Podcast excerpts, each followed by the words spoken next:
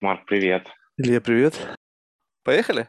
Да, хорошо, поехали. Представься в двух словах, кто ты и чем ты занимаешься? А, меня зовут Илья Кузюк, я основатель и CEO компании Vivix.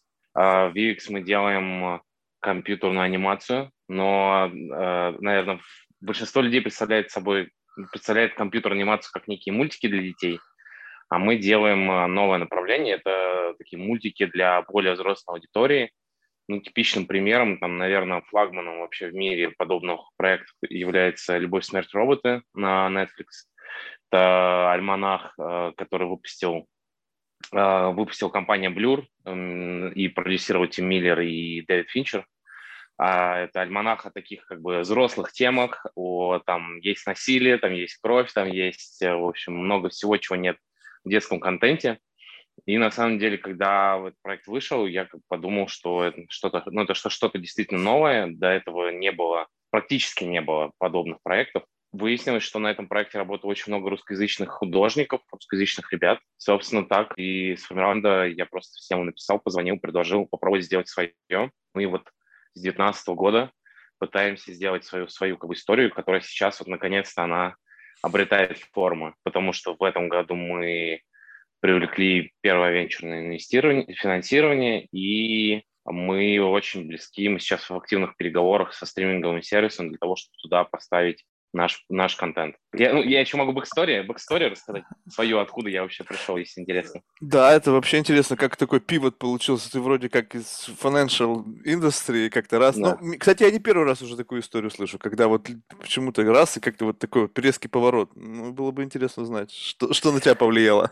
Ну да, я вообще, я сам из э, такого города Долгопрудный, из Подмосковья. Это город, наверное, больше всего знаменит тем, что там э, есть э, Московский физико-технический институт, считаю самым мощным э, техническим университетом в России, который представляет как куча, куча там, кадров э, инженерной отрасли, для такой научной отрасли, и оттуда очень много там, наших олигархов вышло, таких так, как Абрамов, Кривенко там, и прочие, прочие, Рыбаков. Вот, собственно, у меня в семье все, все, мой отец и мой брат, в общем, все по мужской линии, они учились в, в МФТИ или на физтехе, как мы говорим. Вот, собственно, и для меня такой был путь именно туда, как бы пойти на физтех. Э, там с детства я учился тоже в физмат-школе. И, безусловно, я увлекался тогда вот как раз, я 88 -го года рождения, как раз у меня там одни, одним из первых появился компьютер среди всех ребят – Естественно, у меня были игры, там я смотрел всякие мультики тоже, как бы, и, в общем, я как-то увлекался этим делом. А, и мне всегда было вот интересно, я всегда задавался вопросом, как вот это все делают в компьютерных играх, как это все моделируют, как это все, всю эту историю, ну, не знаю, как э, какие-то физические явления, да, там движение там, деревьев, воды, там еще что-то. В общем, мне всегда было это интересно с точки зрения, наверное, какой-то вот такой технической штуки. Вот. И я отучился на физтехе, потом как-то немножко я позабросил игры и вообще всю вот эту творческую часть своей жизни, наверное. А, и я как-то решил, в общем, углубляться, наверное, в мир бизнеса. Опять же, у меня брат, который закончил тоже физтех, он закончил MBA, он работал в большой тройке вот этих консалтинговских компаний, там в BCG, мы с ним долго разговаривали, что мне делать, как бы, и у меня уже тогда появилось, появились дети, в общем, у меня появилась семья, я понял, что, как бы, наверное, там инженером или ученым я не смогу прокормить семью, мне надо, как бы, идти и двигаться в сторону финансов. И я поступил в высшую школу экономики, как-то это все очень легко получилось, там, была, там были экзамены легкие для физтеха, и как-то какие-то были смежные программы, нам выдали грант на обучение, в общем, там много всяких ништяков было – я попал, попал как раз на э, программу корпоративной финансы. Это такая программа в вышке была первый набор, который учил именно людей, чтобы они пошли дальше в финансовый сектор, э, куда-то по типу investment, investment banking или куда-то по типу там большой четверки, прайсов, э, там Ernst и так далее. Вот, и, ну, и меня полностью захватила эта э, область. То есть я начал изучать финансы, экономику, и, естественно, все там грезили о том, чтобы попасть в investment banking. Это там, 2009 год, 2010 год, э, то есть тогда как бы вроде кризис уже прошел. С одной стороны, пошел отскок в экономике, И ну, самые высокооплачиваемые позиции на рынке это были как раз NS-банкиры, даже джуниоры NS-банкиры. Вот, собственно, у меня как бы все начали в группе, в которой я учился. Это при том, как бы в вышке была группа не ребят, которые там закончили четвертый курс, как я. А, таких было меньшинство. В основном это были ребята, которые уже там где-то поработали, многим было там 25-30 лет. То есть это совершенно другой mindset. Я очень много, многому чему там научился. А, мне пришлось, конечно, на физтехе перевестись на более легкую, легкую программу, там менее, меньше там, теоретической и такой квантовой физики, лишь бы мне там доздать эту всю историю. И я вот параллельно учился и там, и там. И в итоге как бы у меня все в группе вышки начали идти в investment banking, все начали там, кто в Merrill Lynch пошел, кто там в Bank of America, сейчас вместе одна компания, тогда еще, тогда еще как-то это все различалось. Вот, и э, как-то получилось, что я вот попал в JP Morgan, ну, то есть вот точно так же ходил на всякие интервью, э, попал на стажировку JP Morgan, JP Morgan в Equity Research, это подразделение, где э, аналитики выдают рекомендации по акциям, покупать или продавать, э, плюс они готовят отчеты, когда компания выходит на IPO, э, там детальные э, исследования э, компании готовят. Вот, и э, я проработал там, получается, ну, чуть больше трех месяцев. А какой сектор и у тебя был? У меня был сектор ритейла, э, ритейл и фармасютикал, ритейл и фармасютикалс. Э, мы там как раз компания Протек, по-моему. Это уже было так давно, я не, не все детали помню. Протек, по-моему, выходил на то ли на IPO, то ли что-то с ним было, мы делали по нему отчет. Um, ну да, я больше фармой как-то занимался. Вот, вот протеком там, я помню, сказать, аптечные сети, в общем, изучал. Но как-то это очень давно было, я уже немножко забыл, конечно. Вот, а дальше э, у меня закончилась стажировка, и я, на самом деле, как бы для себя понял, что, ну, research – это такое, ну, в research е люди как бы вот всю жизнь, я не знаю, как сейчас, опять же, мир очень сильно поменялся, но тогда это было так, что человек начинал изучать какую-то компанию или какой-то сектор, и он должен был там 15 лет это делать. И вот через 15 лет он становился там MD, да, managing director как бы в компании, он такой вот весь просветленный. И, ну, это скучно, мне, мне вот показалось, это скучно, хотя, ну, просто mindset, да, как бы нужен соответствующий. А я всегда хотел и мечтал там M&A, сделки, вот это вот все мы начитались, там, насмотрелись фильмов, а, казалось, что это вот, вот где романтика. И так получилось, что в тот момент, как раз э, незадолго до того, как я вот стартовал вообще свою карьеру, э, открылась компания Xenon Capital Partners. Э, эта компания, это инвест-бутик был, основанный Наташей Цукановой. Наташа Цуканова возглавляла в свое время JP Morgan вообще весь по России и CIS. И она просто решила открыть свою компанию, и вместе там с синер командой JP Morgan и там с, с э, middle командой JP Morgan она основала эту компанию, и, соответственно, им нужны были аналитики. А, меня просто посоветовали сразу, э, когда у меня заканчивалась стажировка, мне посоветовали вот эту компанию, я прошел на собеседование, там, поздавал, по мне позадавали кучу вопросов, и в итоге меня выбрали вот аналитиком, где и в этой компании я задержался на 5 лет. В итоге я вырос до associate. Associate – это такой project manager, можно сказать. Uh, то есть следующий уровень. Там обычно investment banking очень строгая иерархия. Три года ты аналитик, три года associate, потом три года VP и потом MD. Ну, как бы она иногда нарушается, эта система, потому что в зависимости от обстоятельств и от количества людей, которые претендуют на позиции, но, тем не менее, примерно такой карьерный путь. Вот, и это был очень крутой опыт, э, то есть э, это вот как раз такой настоящий investment banking в те года, это вот 11, 12, 13 года, до, в общем, кризиса украинского, да, когда вот сбили самолет, и там, у меня просто сделка развалилась в моменте, когда его сбили.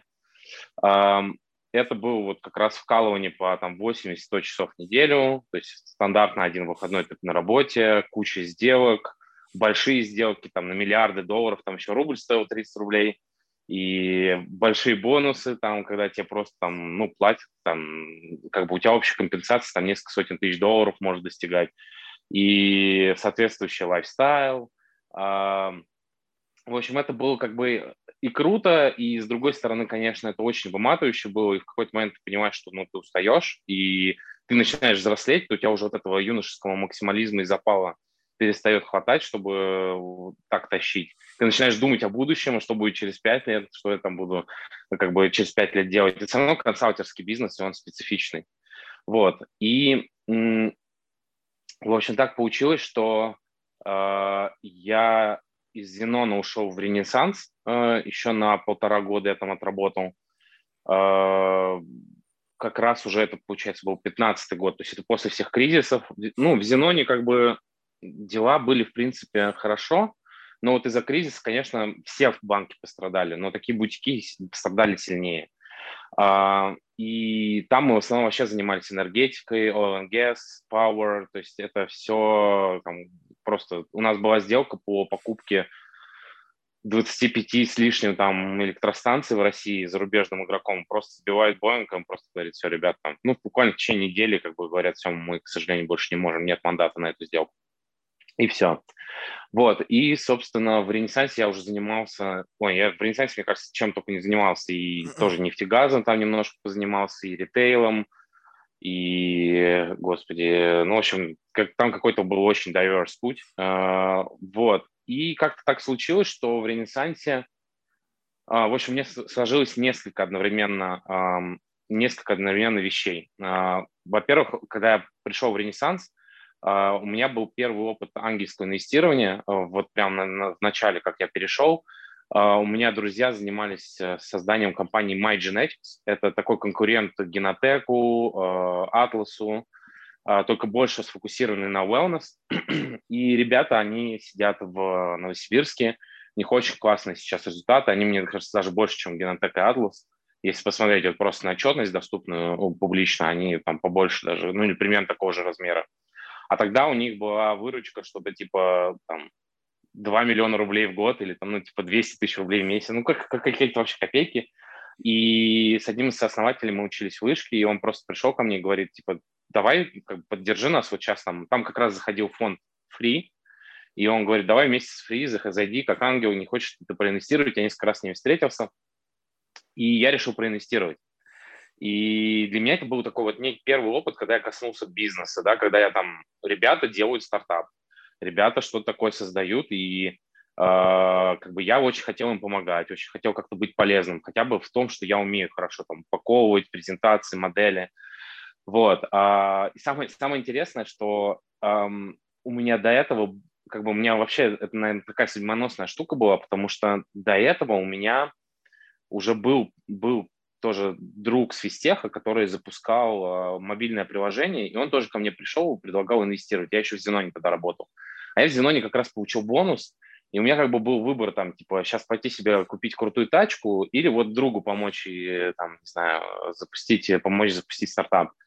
И я тогда вот, видимо, ну, слишком был инфантильный, да, как бы, э, ну, я мог бы ему помочь, например, меньше чеком или как-то по-другому, но я как-то вот э, тоже не понимал еще, как это работает, сколько там, я хотел очень большую долю почему-то за там свои какие-то, там речь была типа о 10 или о 15 тысячах долларов, ну, то есть как-то, ну, копейках, да, как бы, ну, то есть не очень большие деньги. А, 20, сори, тогда рубль был 30, 20 тысяч долларов, точно, 20 тысяч долларов предлагалось. Вот. И я что-то хотел там больше 20% сразу. Ну, короче, такой, как бы, я вообще не понимал. Я, видимо, мыслил, как бы, как вот в обычном бизнесе, в обычных инвестициях, вот это private equity, там, ну, часто я понимаю, что в венчурных там все по-другому. И я тогда выбрал, как бы, вот это, у меня было решение, я купил машину, и я потом очень жалел, потому что тот стартап, как бы, он начал расти. Я не знаю, что с ним сейчас, но там было несколько раундов, как бы оценка росла. И тут как бы я понял, что вот, э, вот мои друзья, вот они делают этот My Genetics проект, и у меня тоже был бонус, и у меня тоже как бы я мог потратить там на какие-то вещи, да, как бы или на какие-то, ну, материальные блага, да, себе там позволить или там классный отпуск ездить и там несколько раз, там, ну, в общем, куча всего, и я решил как бы в них проинвестировать. Uh, тоже порядка 20 тысяч долларов была сумма инвестиций. Uh, я получил там совсем миноритарную долю, потому что там была уже оценка вместе с фри, как бы высокая достаточно. А, и э, я начал им помогать. Я начал как бы там пытаться им как-то своими компетенциями продвигать их, знакомить, как минимум, нетворкинг свой использовать. Но в итоге я понял, что это все равно не то, что ты как бы внешне просто, да, ты там инвестор, ты помогаешь, но ты не погружен каждый день во что-то, ты не имеешь вот возможности влиять на что-то. А мне очень хотелось. Я как бы понял, что у меня есть вот к этому страсть, что я хочу что-то свое. И э, в Ренессансе э, случилось, наверное, несколько вещей. Вот э, после вот этой моей инвестиции я проработал там полтора года, и так получилось, что э, ну, наверное, э, в Ренессансе как бы я не смог, наверное, выстроить там классные отношения с senior командой. Там были изменения в этой senior команде, и, в общем, как-то все сошлось одновременно. Я э, в итоге получил очень маленький бонус, э, который как бы, ну, не знаю, там, мне, ну, это, это так, в investment ну, это как оскорбление, да, когда ты там... Плевок в душу. Получаешь, да, плевок в душу. Ты так вкалывал как бы весь год, а тебе там не заплатили. А, хотя как бы у меня была хорошая достаточно компенсация. Я так, человек, меня нанимали со стороны, они растили внутри Ренессанса. Мне сразу очень хорошую компенсацию стартовую, фиксовую дали. И я, соответственно, получил этот маленький бонус, я не получил промоушен, на который я надеялся. Я хотел, то есть я уже должен был получить в Vice President. И э, я не получаю этот промоушен. И одновременно э, я вместе со своим знакомым, э, мы мне мой знакомый показывает продукт, который у него был. А, мой знакомый – это Антон Улищенко. А, он был арт-директором на телеканале РБК, занимался вот различными именно историями в графике, э, занимался оформлением каналов, рекламой, в общем, все, все так, такой штукой более визуальной. Он мне начинает показывать проекты в его виртуальной реальности. А это вот 16 год – виртуальная реальность просто все из каждого утюга, там Oculus, вот эта вся история, все очень excited по поводу как бы нового рынка. И он мне показывает там проект, там был какой-то проект типа а, рекламы, там реклама Porsche была, он, он делал для Porsche рекламу виртуальной реальности, и была реклама, и был шоурум а, недвижимости. Mm-hmm. Я помню, я вот этот шоурум недвижимости открываю, одеваю очки, тогда были очки Samsung Galaxy, такие мобильные, с мобильным телефоном работали одеваю эти очки, и я понимаю, что я просто в другой реальности, что я вот в какой-то реальной настоящей квартире чужой, у меня полное погружение, и я как бы, меня очень сильно захватывает. То есть я понимаю, что это что-то очень крутое. Я сразу вспоминаю все свои вот эти вот э, детские воспоминания игровые, там, про графику и так далее. И одновременно происходит вот эта штука у меня в Ренессансе, э, и я просто предлагаю Антону, типа, давай попробуем, ну, сделать проект. Давай просто вот сейчас посидим, подумаем, это некий большой рынок. Давай подумаем, какой мы можем делать продукт, ну, начиная от этих шоурумов, заканчивая какими-то играми. Давай придумаем что-нибудь, давай походим, сделаем каздев, там походим по различным, э, не знаю, потенциальным покупателям, по инвесторам, посмотрим, что из этого выйдет. И как раз у Антона тогда тоже судьбоносное, как бы там меняется руководство РБК, соответственно, меняет всю команду. У меня вот эта ситуация в Ренессансе, я как бы принимаю решение уйти, мы расстаемся с Ренессансом, и мы просто как бы на 4 месяца погружаемся в рынок в виртуальной реальности, что там может быть. Там идеи были различные, начиная от каких-то туристических э, штук, там, типа, когда ты не можешь куда-то поехать. Наверное, сейчас это актуально. В нашем мире тогда, тогда наверное, мы, это было не супер актуально ты можешь куда-то поехать, там, либо попутешествовать, а, либо вот эти какие-то шоурумы машин. Я помню, что мы даже с какой-то американской компанией связались, подписали NDA. У нас не было еще компании, мы уже там с ними NDA подписали, э, рассказали про то, что мы хотим делать вот э, всякие решения для машин. А компания это американская, они делали эти модельки машины, можно было как-то интегрировать вот в как раз в продукт. Вот. А, но в итоге мы остановились на игровом направлении, то есть просто пообщавшись, поездив там тоже по клиентам, по девелоперам, по Uh, девелоперам недвижимости, да, вот мы пытались продать эти шоурумы, потом мы поездили по компаниям, которые продают машины, соответственно, пытались продать эту историю с виртуальным кокпитом машины, что можно вот виртуальные всякие делать uh, тест-драйвы и так далее. В итоге мы остановились на играх, мы как-то очень много пообщались с ребятами, которые делают э, quest room ы, и поняли, что есть вот индустрия квестов, где люди приходят, получают какой-то experience за час и там как бы уходят. И для того, чтобы сделать новый quest room, надо построить еще одно помещение и еще одно, да, и вот чтобы масштабироваться, нужно много, нужно много помещений. Базовая идея была в том, что, а давайте просто сделаем в одной комнате, сделаем кучу experience ов, кучу контента, и люди вместе будут как-то втроем, вчетвером будут в этом участвовать. И таким образом вот как бы экономика, экономика масштаба заработает. В общем, идея была классная, романтическая. А, мы вообще там, мне кажется, не думали о том, блин, как это вообще работает, вот, что а, ну, потом -то мы поняли, что в ритейл-бизнесе главное ритейл-составляющая, а не составляющая там, какой у тебя, какая у тебя игра, контент, это все замечательно. Главное, чтобы у тебя трафик был, чтобы у тебя люди приходили, чтобы у тебя цифры были. В общем, ну тогда нас это не очень волновало, тогда нам казалось, что мы такие умные, классные, нам надо главное сделать игру. вот. И как-то я задействовал свои фистеховские, э, там, опять же, связи. У нас очень такой тесный комьюнити на фистехе мы вышли на а, Андрея Ващенко, это он владелец Химрар, Химрар компании и один из партнеров Tiltech Capital. Tiltech Capital – это фонд фистеховский, который инвестирует в, в стартапы, и там у них э, три партнера – Андрей Кривенко, вот Андрей Ващенко и Юрий Алашеев. Алашеев, он Кривенко владелец Вкусвилл, Иващенко Химрар, а Алашеев у него э, рыбная, рыбная компания – не производит и дистрибутирует рыбу, называется агама. А, вот, и, собственно, как бы вот мы с Иващенко познакомились, э, тогда на физтехе как раз открылся, ну или уже какое-то время работал новый красивый корпус физтех Био, в котором сидели стартапы, и в котором были окна в пол, все красиво. Она нам просто сказала, ребят, слушайте, ну как бы я пока там не инвестирую, вы пока там есть что-то есть, там поделайте, вот вам помещение. И мы сидели в Долгопрудном несколько месяцев, а, мы сидели в Долгопрудном, вот, э, в окружении всяких инженеров-программистов, делали свою эту историю, пытались что-то, какой-то MVP вообще построить, чтобы у нас несколько человек могли взаимодействовать в одном виртуальном пространстве. У нас была идея, что они еще должны там свои ноги, руки видеть, чтобы это все прям был full body погружение. И в итоге э, вот за несколько месяцев мы сделали прототип, Потом показали его, соответственно, ну, к нам пришел, я помню, вот Иващенко, Лошеев, и пришел Игорь Рыбаков посмотреть. А, показали им а, наш прототип игры. А, ну, там игра очень простая была.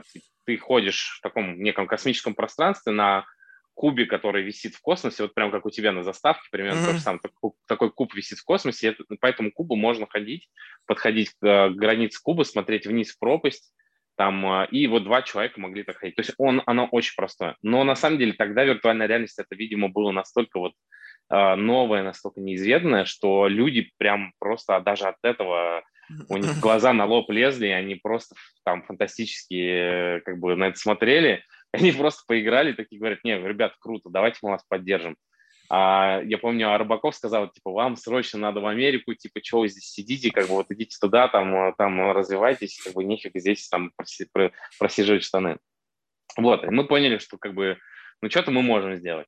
Вот, в итоге нам, э, в итоге в нас инвестировали э, вот Тилтях, э, и инвестировал мой э, одноклассник, он э, сейчас один из топ-менеджеров э, Роскосмоса, тогда мы, ну, мы вместе учились на физтехе тоже, как бы он, он там в, другом, в, другом, на другом факультете. Вот, и, в общем, вот Ангел и Телтех нам дали денег, чтобы мы дальше развивались. Мы решили на эти деньги масштабироваться, начинать открывать эти локации, начинать как бы вот эти свои игры дорабатывать, ставить туда игры. И так вот э, открылся стартап, который мы назвали «Платформа VR» ну, платформа, потому что, видимо, вот этот вот кубик, как бы платформа, мы решили не сильно мудрствовать лукаво, назвать его в честь эти, этой платформы. Вот, собственно, э, эта история, она развилась до, э, там, по-моему, 7 единиц контента мы в итоге разработали. Мы открыли три локации в Москве, мы продали франшизы в российские регионы пару штук, мы продали франшизу в Восточную Европу, в Латвию или в Литву, я, в общем, куда-то в Бал- Балтийские страны. А, мы съездили в Америку на выставку CES в Лас-Вегасе, которую представляет рынок. Mm-hmm. Открыли там в одном из казино, открыли нашу локацию, договорились с вот Caesars Entertainment. А, мы продали несколько игр в Майами, в, тоже в Лос-Анджелес. В общем, Короче, мы развили дикую такую бурную деятельность, э, всего, наделали, производили. но э, проблема была в том, что ни одна из наших локаций в итоге не вышла в существенный плюс, чтобы как бы вот поддержать это масштабирование. И выяснилось, что какие бы у нас не были классные игры, у нас сильно всегда не хватало вот этой ритейл-составляющей.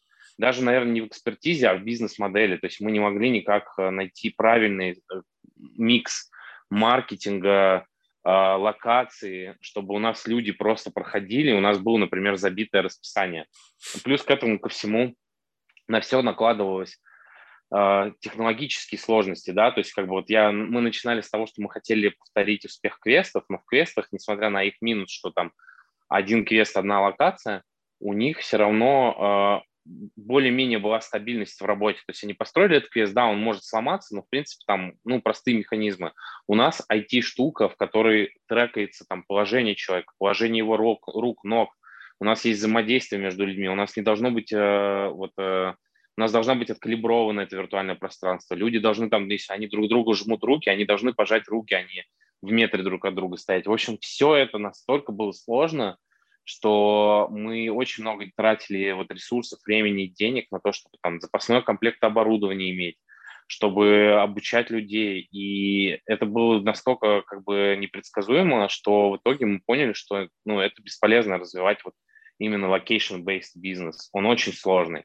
И то, что как бы мы приняли решение там сделать пивот, мы сделали пивот в сторону игр, просто, просто делать игры для игроков, у которых есть дома очки.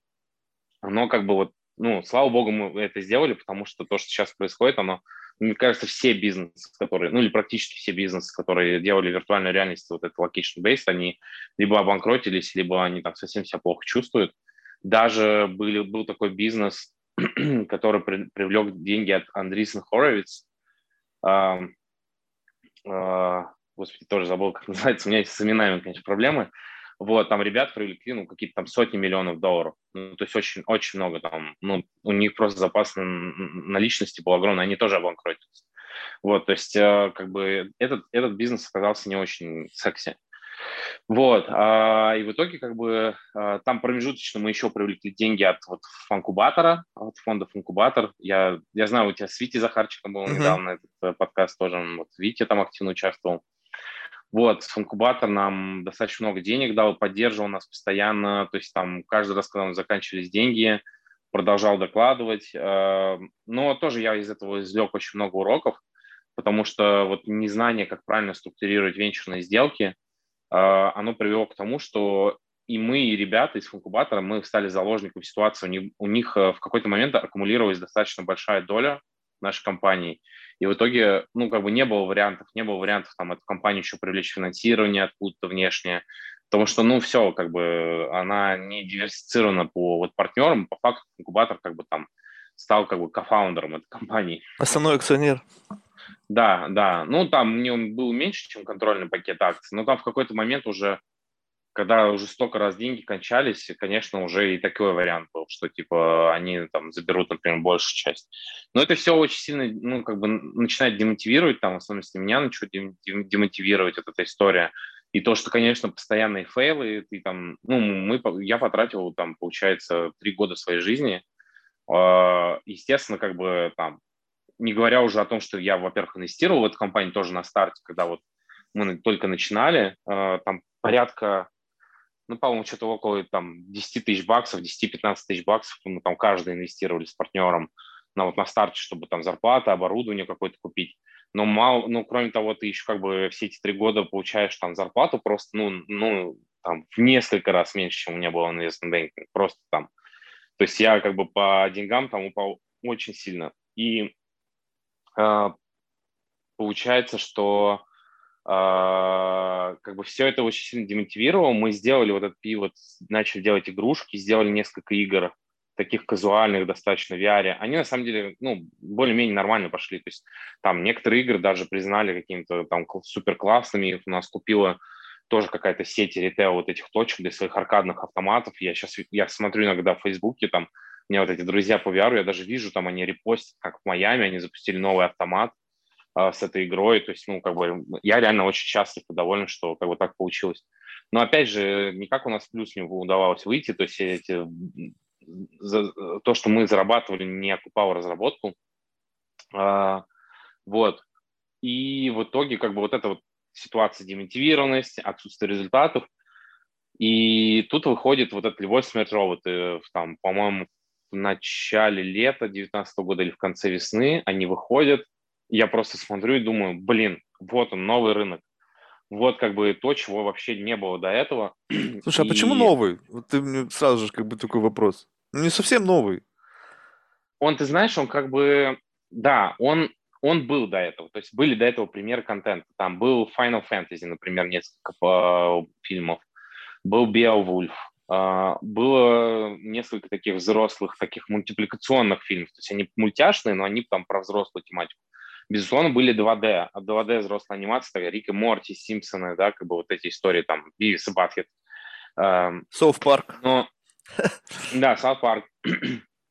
Но э, они все были э, 3D-шные, они все были очень нишевые, и они не были успешными. То есть там они все провалились в прокате. То есть я то, что смотрел статистику, ну, Final Fantasy, ничего не окупилось, и они почему-то выходили в очень ограниченном прокате.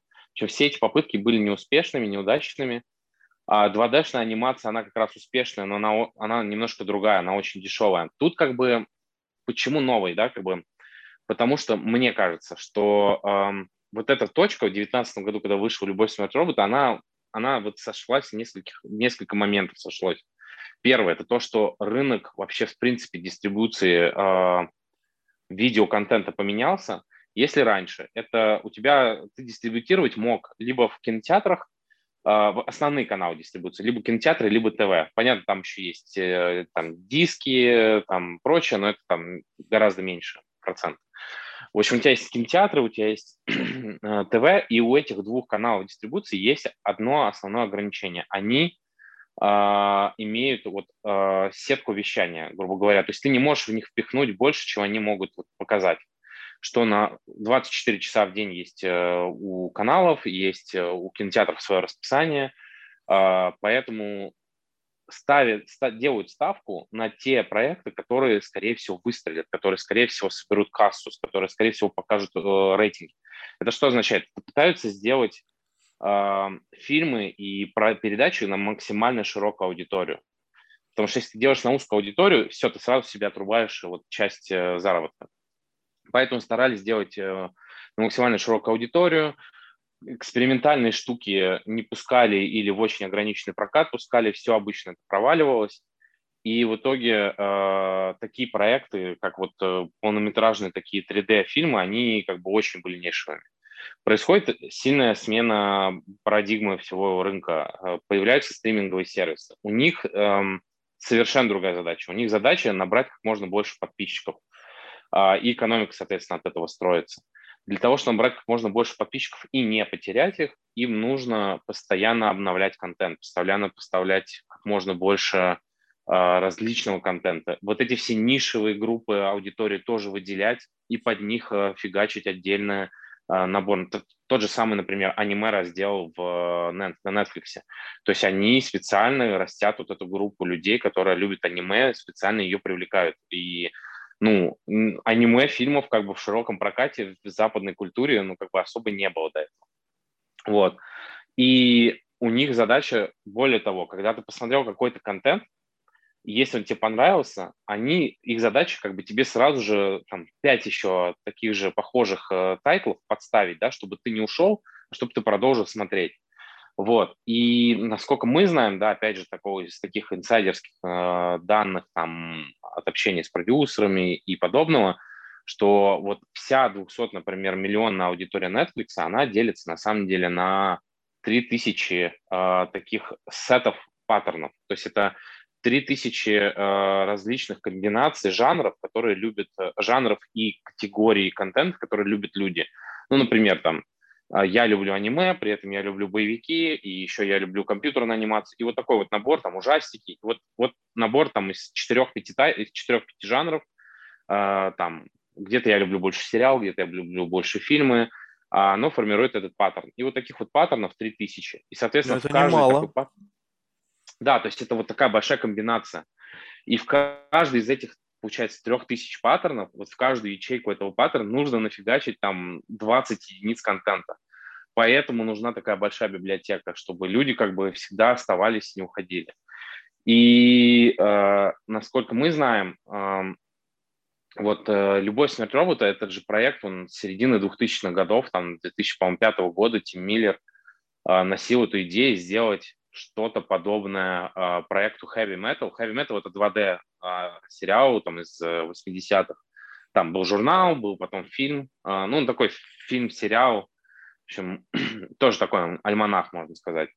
Он 2D-шный, он такой суровый, жесткий, с сексом, там, смертью и прочим. И, соответственно, вот Тим Миллер носил эту идею э, э, сделать подобную историю. У него, у Тима Миллера компания Blur. Blur — это самый топовый разработчик э, трейлеров для игр. Они делают вот трейлеры там для и League of Legends, и для Call of Duty, и для там Riot Games, для всех абсолютно. То есть они очень крутые ребята. И вот они, он хотел очень сделать такой монах, но он никак не мог найти вот дистрибьютора, кто это купит.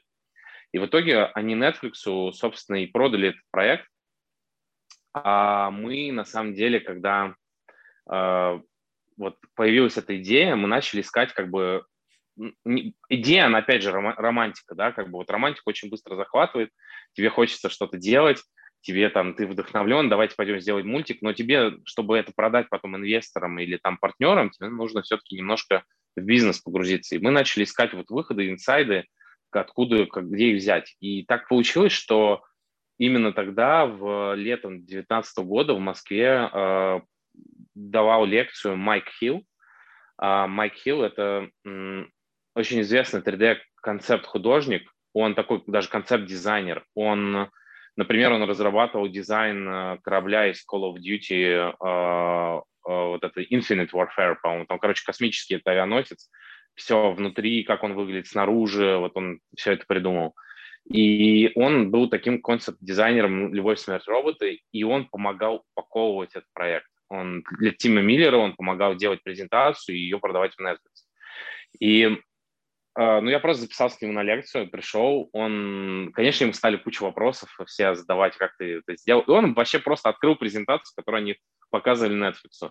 А, я просто сижу и смотрю, что он, что он рассказывает. Вот он рассказывает про то, что сейчас такой момент, когда выросло поколение людей, воспитанное на компьютерных играх, воспитанное на 3D-анимации. Оно выросло уже, оно вот отыграло в 90-е, 2000-е, и они как бы готовы смотреть и э, потреблять эти истории с цифровыми персонажами. То есть если раньше, там, например, в 2000-е годы наше там, более старшее поколение как считало, что если персонаж отличается вот от человека чем-то, да, все, там сразу зловещая долина, это смотреть невозможно, это вызывает рвотный рефлекс, мы это смотреть не будем. Поэтому все там компании, все VFX э, компании, они пытались додрочить так э, персонажи, чтобы они были прям вот вообще неотличимы. Вот, соответственно, нет, все, мир поменялся. Люди смотрят э, там в Инстаграме, в компьютерных играх на этих компьютерных персонажей, они к ним привыкли, и я тебе больше даже скажу, сейчас вот вышел сериал, я буквально там вчера посмотрел на Netflix, называется Resident Evil uh, Infinite Darkness, по-моему, называется. Это вот по франшизе Resident Evil. Ну, если бы такое вышло, наверное, 10 лет назад, все бы сказали, фу, блин, что это такое, да? То есть там реально есть вот это Uncanny Valley, есть вот это ощущение, что это компьютерные персонажи. Но, блин, э, он, мне кажется, в топах, то есть все его смотрят, и как бы на него потратили кучу миллионов долларов, чтобы его сделать, э, и мне кажется, он как бы, ну, достаточно успешен будет.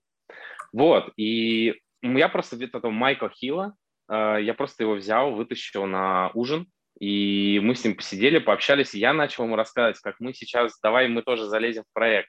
Начал показывать какие-то наши работы там по виртуальной реальности, у нас были какие-то промо-ролики там, а, начал рассказывать, вообще собрали мы Sizzle Reel, он там, а, ну, что-то, по-моему, наполовину состоял из наших работ, наполовину из не наших. Ну, мы все пытались, короче, ему спихнуть. И он такой говорит, не-не, чуваки, типа там настолько был бешеный успех у первой части, что сейчас готовится вот второй сезон, который вот недавно вышел.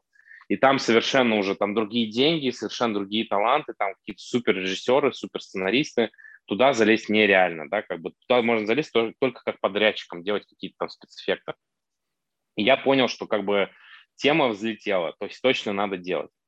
Вот. А, ты меня, кстати, перебивай, я просто могу бесконечно. Не-не-не, я слушаю, мне безумно интересно. Я, я вопросы записываю себе, которые у меня в голове рождаются, я просто хочу выслушать вот этот весь, весь вот этот импульс, который из тебя да. выходит сейчас. Да, да. Вот, вот. И, ну, давай, давай, давай продолжим. И, в общем, как-то вот мы... Я пошел просто к своему партнеру по VR, говорю, типа, давай, давай это сделаем. Я тогда еще не понимал, что компетенции той компании, которая у нас была, которая делала VR-игрушки, а у нас достаточно казуальные такие игры, ну, то есть простой достаточно графикой и механикой. Компетенции той команды, какая бы она ни была талантливой и классной, ее не хватило, чтобы сделать такой проект. То есть это вообще другой, другой набор скиллов. Это ребята, которые делают супер фотореалистичных там людей цифровых. Это ребята, которые делают офигительную анимацию там на уровне Pixar, на уровне там вот всех западных этих топовых компаний, это спецэффекты, и вот то, что мы видим, взрывы там, или, э, там, не знаю, симуляции волос и тканей, которые делаются там в специальном пакете, который называется Гудини. Я помню, я спросил вот эту нашу команду про Гудини, про этот пакет, и все такие, типа, не, ну это вообще джедаи только умеет. А на самом деле нет, просто, ну, это действительно джедаи, но они как бы, просто они кино в основном занимаются, не занимаются спецэффектами в кино. То есть это не ребята из вот таких вот казуальных игр, да, ну, то есть в крутых играх типа Cyberpunk, там, конечно, есть и такие ребята, они делают тоже на Гудине всякие эти штуки, но гораздо меньше.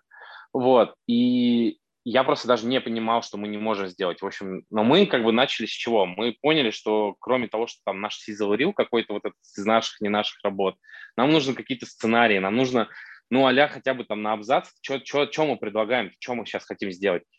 И что-то я помню, что мы просто сели и за, там, не знаю, я, помню, за 4 часа набросал какие-то истории просто из головы там, а я был большой, я вообще большой фанат фантастики, меня там Стругацкий все перечитаны и так далее. Мы просто набросали какую-то вот, ну, шнягу, ну, положили это на слайд, добавили красивых картинок, там набрали референсов, впихнули туда это видео, и я говорю, давай пойдем э, вот своим партнерам по VR, говорю, давай пойдем по стриминговым сервисам, пойдем найдем сейчас через наши контакты. И в итоге мы сходили по всему рынку практически. То есть мы были и в ТНТ, там у Дули Райна, генерального продюсера, мы были и у Иви, и с Яндексом мы познакомились, э, у кого кинопоиск там. Ну, в общем, мы у всех побывали, с МТС тоже познакомились нашли вот это через наши общие, там, ну, через, там, в основном мои какие-то инвестбанкирские там э, контакты, там были ребята, кто нам помог на кого-то выйти. Вот, всем показывали презентацию, рассказывали как бы, и все такие, типа, да, слушайте, прикольная идея. То есть мы даже не ожидали, у нас ничего нет, у нас есть только картинки из интернета, у нас есть какие-то вот эти истории написанные за 4 часа. Все такие говорят, да, прикольно, давайте пообщаемся. И потом э, как бы э, нужно было уже что-то более серьезное готовить. То есть невозможно было там то, что мы подготовили, это просто, ну, такое сырое, из этого что-то делать. Надо было какое-то конкретное предложение, там, мы делаем пилот, мы делаем там какой-то ролик, трейлер, э, какие-то тесты. Вот, и мы начали это обдумывать, поняли, что нам нужно нужна команда, начали знакомиться, вот, как я говорил, с «Любовь, смерть, роботы», я написал всем ребятам русскоязычным, кто на них работал, начали встречаться. Так я познакомился с Илюхой Мажухиным, это мой сейчас кофаундер компании. Он э, был ведущим аниматором на серии э, Blind Spot из первого сезона.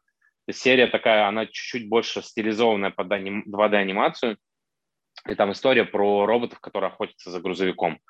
И там погоня такая. И он делал, он треть все анимации вообще сам сделал. Он работал на э, предпродакшене, постпродакшене. То есть он вообще там супер джедай. Э, супер джедай вот э, как бы этого рынка.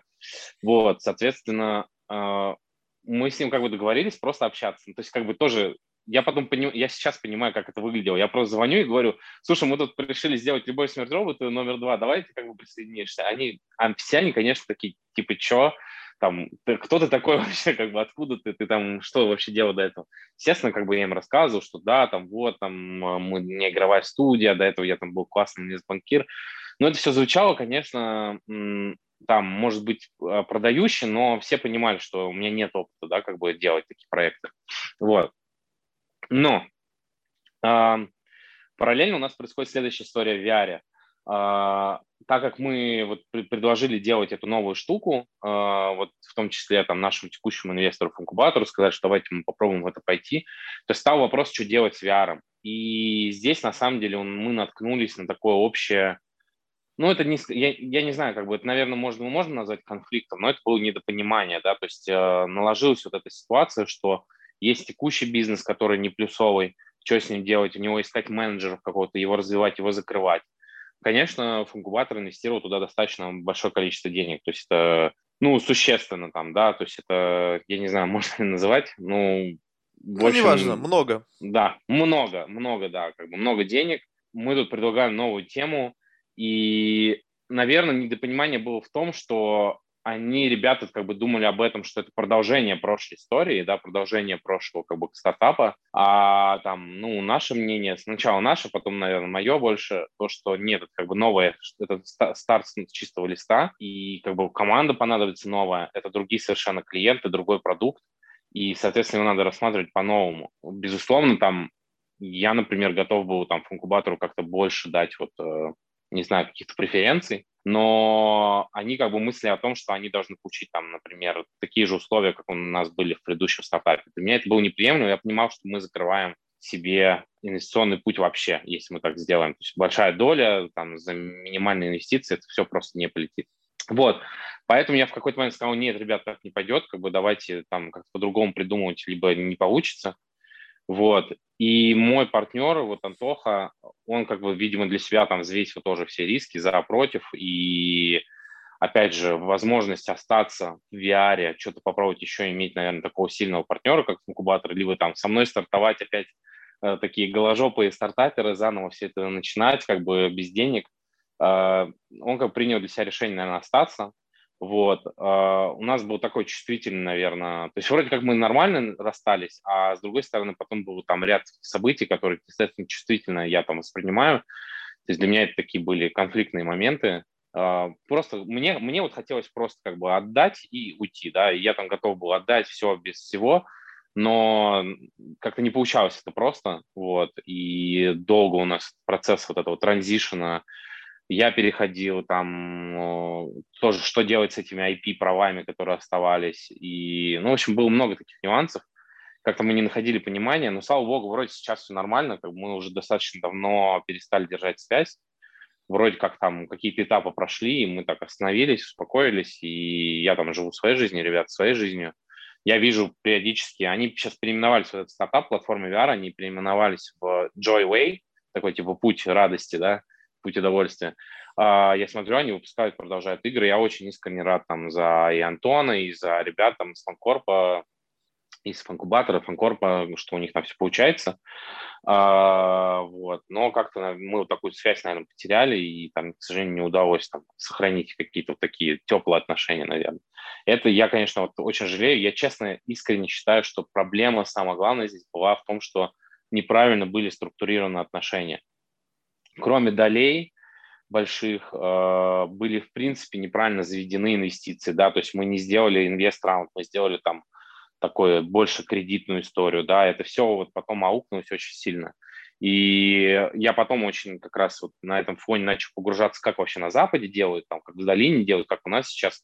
Сейчас же появилось очень много сообществ, там, Силиконовая правда и там вот эти стартап-котики, да, там, ты, тоже знаешь, как бы много вот этих сообществ которые пропагандируют, рассказывают, как это делается, да, там какие-то базовые вещи, Y Combinator, там Y Combinator начали э, переводить их материалы, да, чтобы люди там понимали, что есть такой инструмент, там Safe, Convertible Note, и что это, как это работает. Вот, и э, сейчас я как бы вот такой вот уже ученый, я просто на практике увидел, как может, что может случиться, если неправильно структурировать. Самое главное, как бы делить-то нечего было, да, то есть не, не была какая-то компания с миллиардным оборотом, там, и какой-то бешеной оценкой. Просто, просто даже вот э, делить нечего, а все равно из-за неправильного структурирования как бы пришлось что-то делить. Вот, поэтому, эм, ну, это был хороший урок, и Антон решил как бы остаться. А я за это время как бы уже познакомился с кучей ребят, ребят типа вот Ильей Мажухиным, я познакомился, познакомился с Ромой Цыгановым, э, он тоже у тебя, по-моему, выступал, я видел uh-huh, его в списке.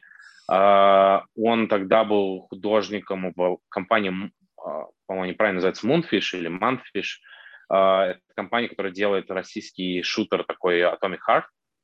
Вот. И он был таким ведущим тоже художником, он предложил присоединиться. И когда у меня вот эта вся ситуация случилась, я понял, что мне все равно нужен кофаундер. Ну, то есть я не могу делать один. Я там понимаю бизнес, вот эти всю историю, но мне нужен технический человек, который технически там поможет и поддержит.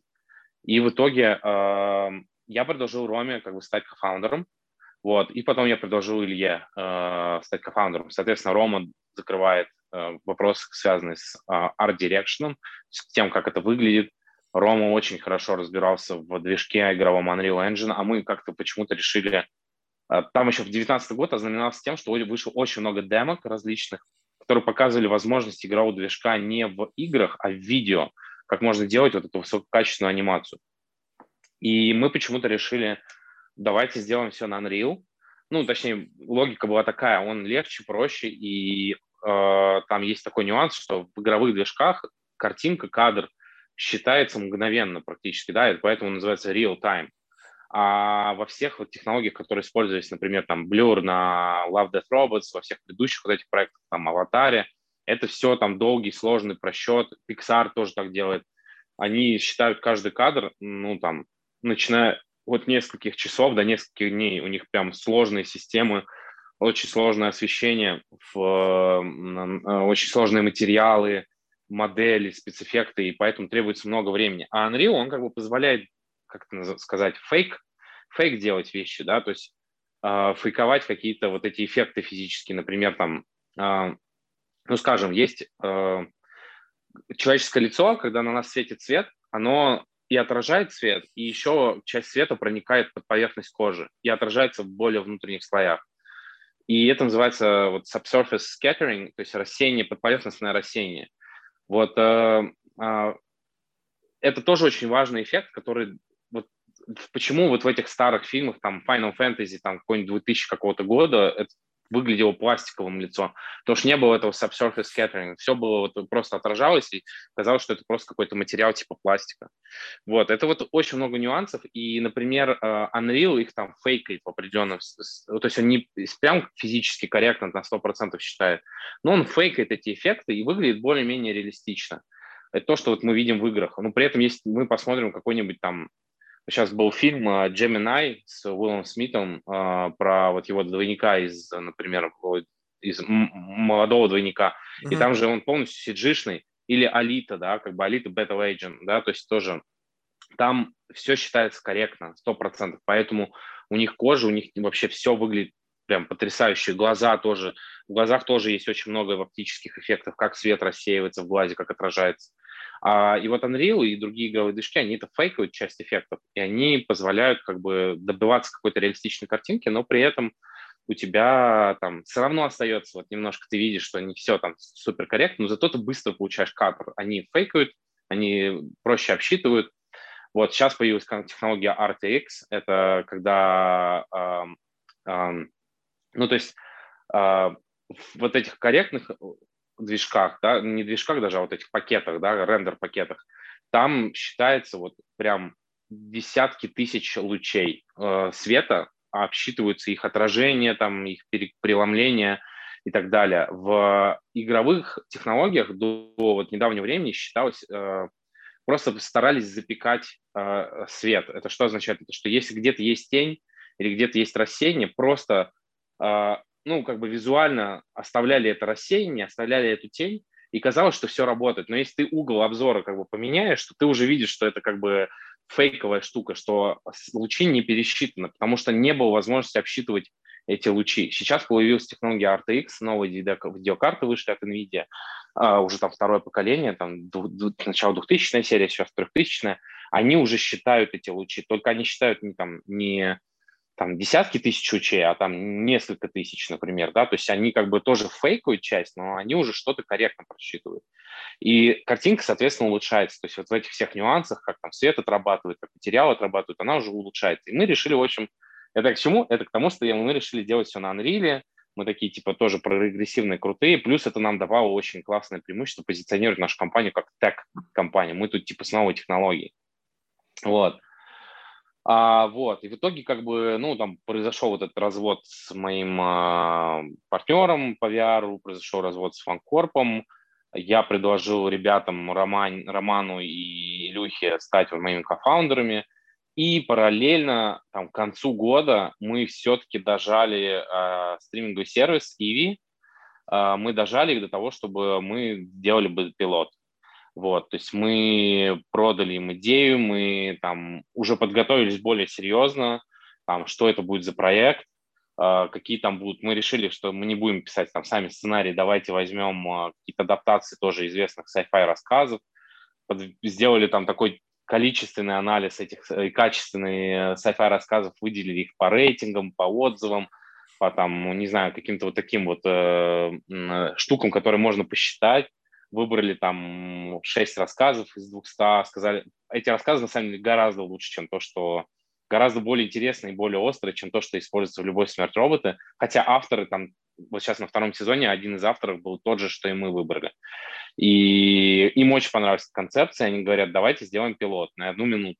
Суммарно, наверное, бюджет этого пилота был порядка 100 тысяч долларов, из которых там несколько десятков дал Иви, а все остальное нам пришлось ну, то есть нам пришлось вкладывать, мы, во-первых, работали полностью за бесплатно, пришлось очень сильно как бы собирать команду вокруг этого пилота, договариваться на низкие деньги. Мы там нескольким ребятам предложили опционы в компании. Мы какие-то свои прошлые наработки, например, там у Ромы были какие-то персонажи, которые он, он делал до этого для себя. Мы этих персонажей переиспользовали. То есть, короче, мы вот, наверное, тысяч 70-80, наверное, инвестировали вот таких вот своих денег, но они были как бы не деньгами, а вот такими ресурсами, да, которые мы использовали.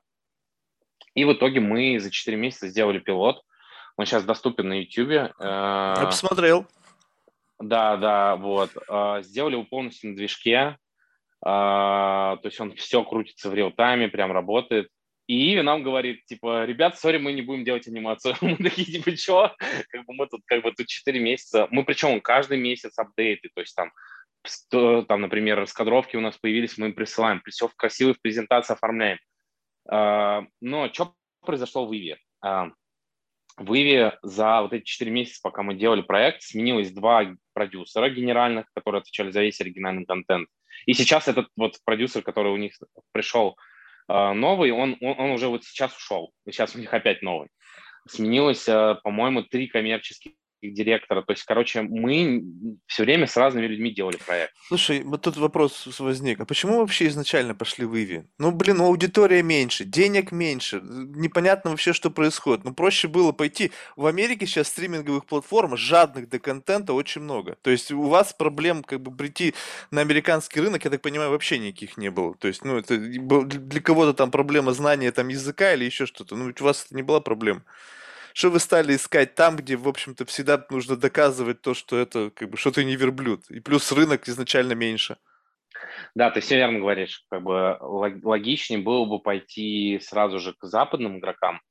Мы это на самом деле сделали. То есть, э, ну, мы же тоже тогда не знали, а как пойти к западным игрокам. То есть, грубо говоря, вот к нашим российским, э, ну, я открываю свою записную книжку, или открываю свой Facebook или LinkedIn. Ну а что западным сразу... пишешь, Риду э, Хестингу, ну, и все, и письмо, и окей. Дальше уже он тебя вот. пересылает кому-нибудь. Да, да, мы это, де- мы это делали. То, что ты вот говоришь, мы это делали. К сожалению, он так не работает. То есть мы сделали прям рассылку имейлов. Мы, более того, мы сделали, мы выбрали там первый эшелон, да, то есть Tier 1, вот Netflix, Amazon, там Hulu и так далее. Tier 2, там еще куча всяких вот сервисов, которые второго эшелона, мы по всему миру рассылали. И мы вот тоже эту же концепцию, там, презентацию, наш Sizzle Reel, все это рассылали. И выяснилось следующее, что в Америке э, у медиакомпаний работает следующий принцип. Они такие вот неожиданные оферы извне не принимают в принципе. Они да ладно, но это, это не, не знаю, анцелист это ну и что? Вопрос качества, понимаешь? Я, мы в этом работаем 12 лет. Я эти анцелисты имел миллионами шлю. И вопрос только, насколько привлекательно или насколько упаковано твое предложение. Значит, вы недостаточно хорошо упаковали, чтобы они на это не отреагировали. Какая разница? Представляешь себе, вот ты э, продюсер или, знаю, там, руководитель крупного стриминговой платформы, который заинтересован в контенте. То есть они потенциально уже заинтересованы в том, чтобы был качественный контент. Они знают все конверсии, у них все понятно. Им нужно лишь только показать. Получается, у вас не получилось, им показать. Либо то, что они увидели, им не понравилось. Вот и все.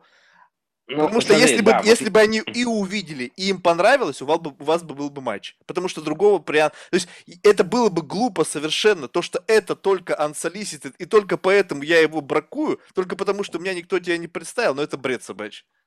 Ну там, смотри, там же есть нюанс. То есть это вот медиакомпания. Почему они эти unsolicited offers не принимают?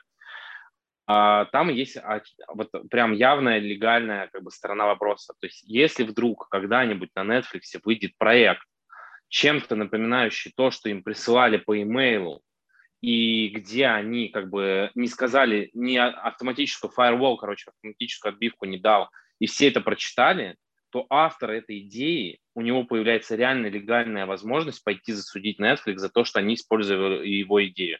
У них, к сожалению, вот так работает. То есть ты а, если есть хоть малейший намек на то, что... А, ты, надо понимать, что все эти идеи, они одинаковые, да, ну, то есть все концепции уже придуманы, показаны, все истории рассказаны, и там какая-нибудь история про, вот как у нас сейчас про робота, да, там таких историй, ну, про роботы, можно везде аналогии найти.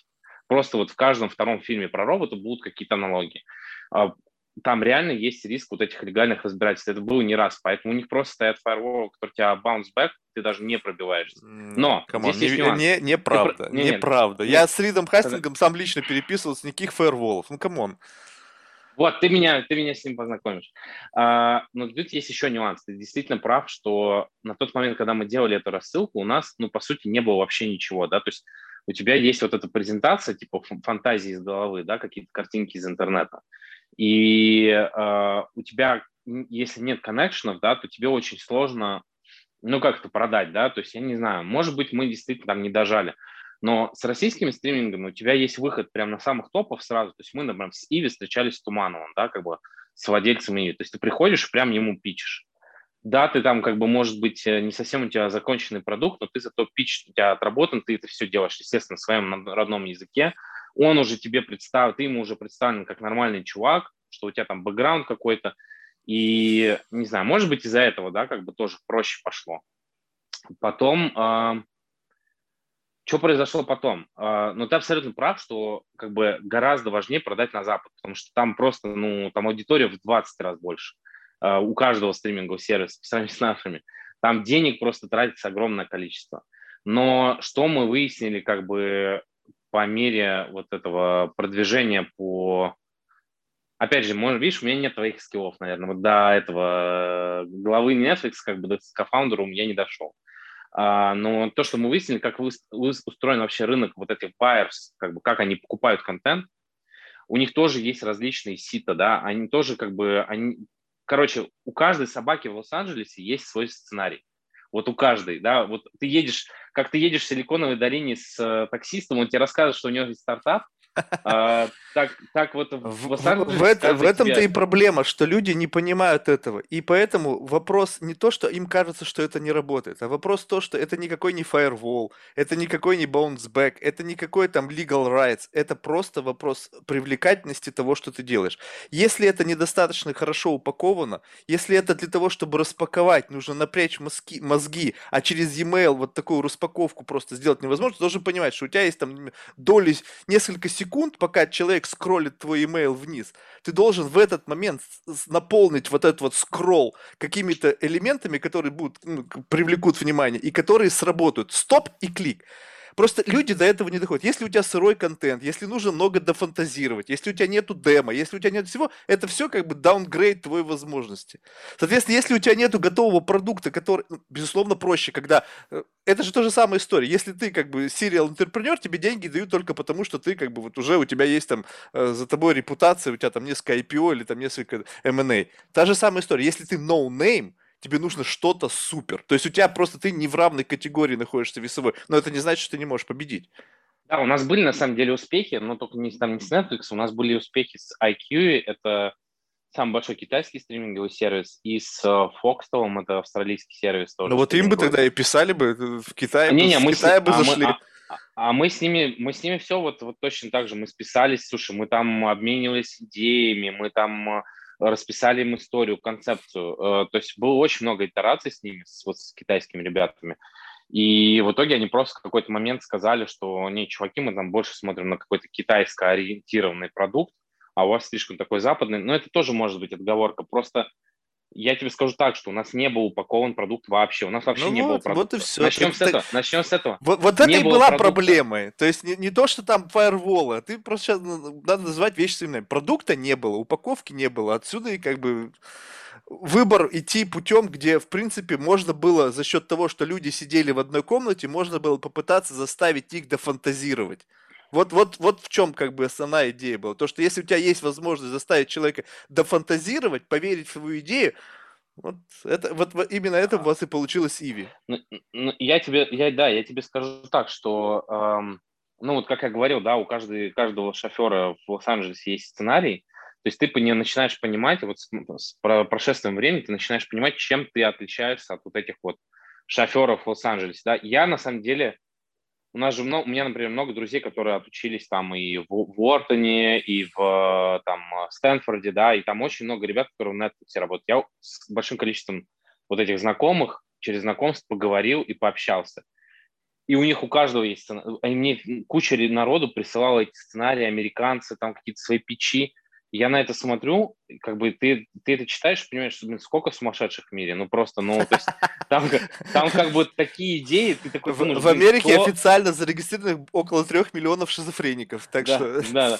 То есть кто будет это вообще смотреть? То есть там какие-то, ну, проекты, ты как бы вот, я не знаю, может быть, мне рано судить, но я не знаю, я так смотрю и думаю, блин, ну это какие-то дженерик истории, которые уже много все видели. Там никакого хука, никакого ну, ничего такого нет, да, как бы. И ты начинаешь понимать, что, например, у этих всех продюсеров нет времени читать там 30 страниц твоего сценария.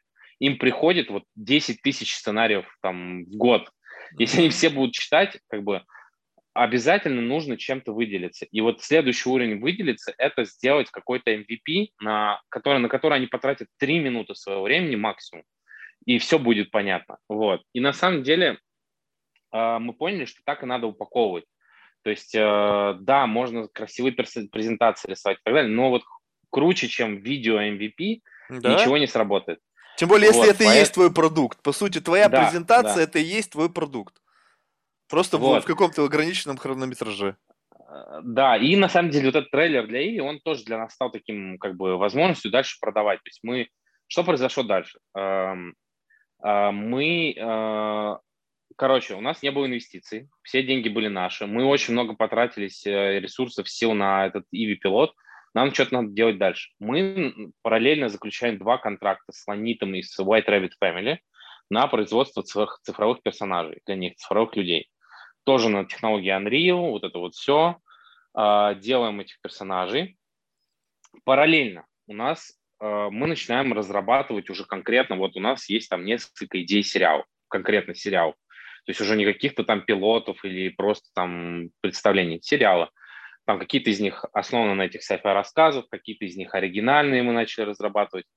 А, мы начали готовить материалы. Материалы это как раз, чтобы, короче, чтобы сериал у тебя вообще заиграл как-то, у тебя нужно а, несколько а, вещей. Нужно как минимум сценарий, там пилота, как минимум нужно описание, чего в этом сериале происходит нужна презентация, которая расскажет, а зачем это вообще все, ну, для чего ты рассказываешь, какой смысл, что за персонажи. И тебе обязательно нужно вот эту библию еще персонажей мира, которая тоже вот расскажет, а что было до, а что будет после, какие-то правила игры. И следующий этап – это как раз какой-то MVP. А, но ты MVP тоже тебе трудно делать, пока у тебя нет каких-то столпов вот в предыдущих материалах. Мы начали это все разрабатывать, параллельно делали проект для White Rabbit Family, для Ланита, там Потом у нас на фоне того, что мы круто забрались в Unreal, у нас появился заказ от э, Wargaming. Мы сделали э, им трейлер такого нового IP. Э, я, к сожалению, не могу там детали рассказывать. Я вот буквально на днях спрашивал, можно ли уже выложить ролик, потому что мы его сдали, но они пока сказали, что нельзя. Uh-huh. Э, в общем, мы сделали на Unreal им очень крутой ролик, который зашел просто в аудиторию, то есть они используют как некие такие тоже MVP-шки, чтобы тестировать на аудитории, и, и это был лучший, в общем, лучший MVP, вот лучший концепт, который они вообще когда-либо делали, там, ну, они меряют NPS, вот этот Net Promoter Score, э, всех своих э, прототипов, и этот прототип показал самый высший там Net Promoter Score, там, ну, несколько десятков. В общем, это очень хороший результат. Вот, поэтому они думают, что, наверное, это там, хорошая тема делать вот подобные видео на Unreal, которые демонстрируют некую новую игру, хотя игры еще нет. А мы сделали вот этот проект с Wargaming, и в конце прошлого года мы как бы сели, тоже там начали продумывать стратегию, что делать дальше, все, у нас проект заканчивается. У нас как бы уже появились вот эти материалы по сериалу, уже все как бы все готово, можно там идти активно. Ну, мы продавали, мы точно так же там ходили по нашим стримингам, показывали какие-то промежутки, промежуточные результаты, снимали обратную связь, опять же, кто-то дает обратную связь. Мы наняли американского сценариста, который вообще, ну, просто, ну, тоже по знакомствам, тоже русскоязычные ребята, которые учились в AFI, American Film Institute, они нам посоветовали чувака, и, блин, он просто такие сделал правки офигенные, то есть ты просто чувствуешь, что у тебя контент начинает прям очень крутым быть. И мы начинаем думать, блин, надо на чем-то сфокусироваться, пора уже что-то делать. И мы как раз в конце прошлого года решили поднимать деньги инвестиционные под компанию, типа вот как раз под, то, под эту идею взрослой анимации, прям сериальной взрослой анимации, чтобы делать какой-то MVP, именно вот видео. А, пообщались с кучей-кучей фондов. Большинство фондов, как бы, были, были фонды, которые заинтересовались, но они такие, типа, ребят, ну а у вас есть что-то вот прям как команда, что вы сделали такого качества. И ролик Иви, например, их не, не убеждал. Ну, то есть э, не получалось как бы нам еще такая как бы индустрия, слушай, сложная, да, то есть как бы люди на это смотрят, а, это медиа, а, это кино, это вообще там типа, типа вы тут сейчас развлечетесь, наделаете сценариев, там наделаете каких-то классных штук, но потом это там не полетит. То есть люди не понимают, не, они как привыкли в IT-продукты, например, инвестировать, и поэтому, например, больше у нас отклик был от тех, кто инвестировал в игровые компании. А ты объясни, кстати, бизнес-модель, как это работает, когда вот ты заключаешь контракт какой-то стриминговой платформой, то есть где тут деньги, где возврат инвестиций, что является как бы основным источником дохода, то есть продажа прав, какая-то доля от просмотров, вот это как это все вообще в принципе. Я понимаю, что это как договоришься, но вот есть какая-то базовая модель, чтобы было понимание аудитории. Да, да, да, да, да. Э, да, смотри, э, в основном, значит, вот мы производим а, некие франшизы, да, эти франшизы состоят из персонажей, миров, событий. Дальше вот эти франшизы, в них есть отдельные продукты. А основной продукт – это сериал, да, сериал – это, там, например, несколько сезонов, состоит, каждый, каждый сезон состоит из какого-то количества серий. А, значит, основной продукт, который мы вот сейчас продаем, это права на дистрибуцию сезона. А, сезона первого, там, второго, трех сезонов, какого угодно количества. Эти права покупаются на, за определенное количество денег и на определенное количество лет. А, иногда их выкупают навсегда. А, конечно, желательно их продать на какое-то определенное количество лет, чтобы они вернулись тебе в библиотеку, и ты смог их повторно продавать.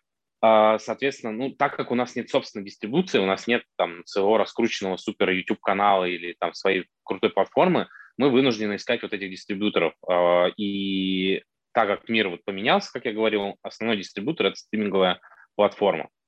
Соответственно, ты можешь э, несколькими путями идти. Ты можешь до того, как ты сделал продукт, уже попытаться продать э, права. То, что мы сейчас делаем. У нас нет еще продукта, нет этого сериала, но мы уже продаем права. Здесь ты продаешь возможность эксклюзива. Ты как бы рассказываешь вот эту историю, что это там, все это прекрасно понимают, что взрослая анимация бумит, да, как бы все это видят, там количество проектов вот так вот сейчас растет, там, ну, просто бешеными темпами, и все хотят эту взрослую анимацию. То есть ты продаешь как бы возможность эксклюзива, то есть там ты приходишь и говоришь, этот проект будет только у вас и ни у кого другого. Соответственно, а, это там важный point для того, чтобы как бы, продать за какую-то цену. А, ты можешь продавать глобальным игрокам сразу на весь мир – ты можешь продавать в отдельных территориях локальным игрокам. А, при этом может быть микс, да, то есть, например, Netflix имеет некоторый контент, который он просто блокирует в каких-то странах. Uh, то есть он не показывает в России, например, сейчас вышел детский мультфильм uh, вот этот Данзель и Гретель, агентство секретной магии, как-то так называется. Он вышел в прокат в России, он вышел на кинопоиске, а на Netflix он стоит как Netflix Originals, но он не показывается в России. Он показывается во всех странах, кроме России. А, то есть ты можешь какой-то микс этих двух стратегий делать.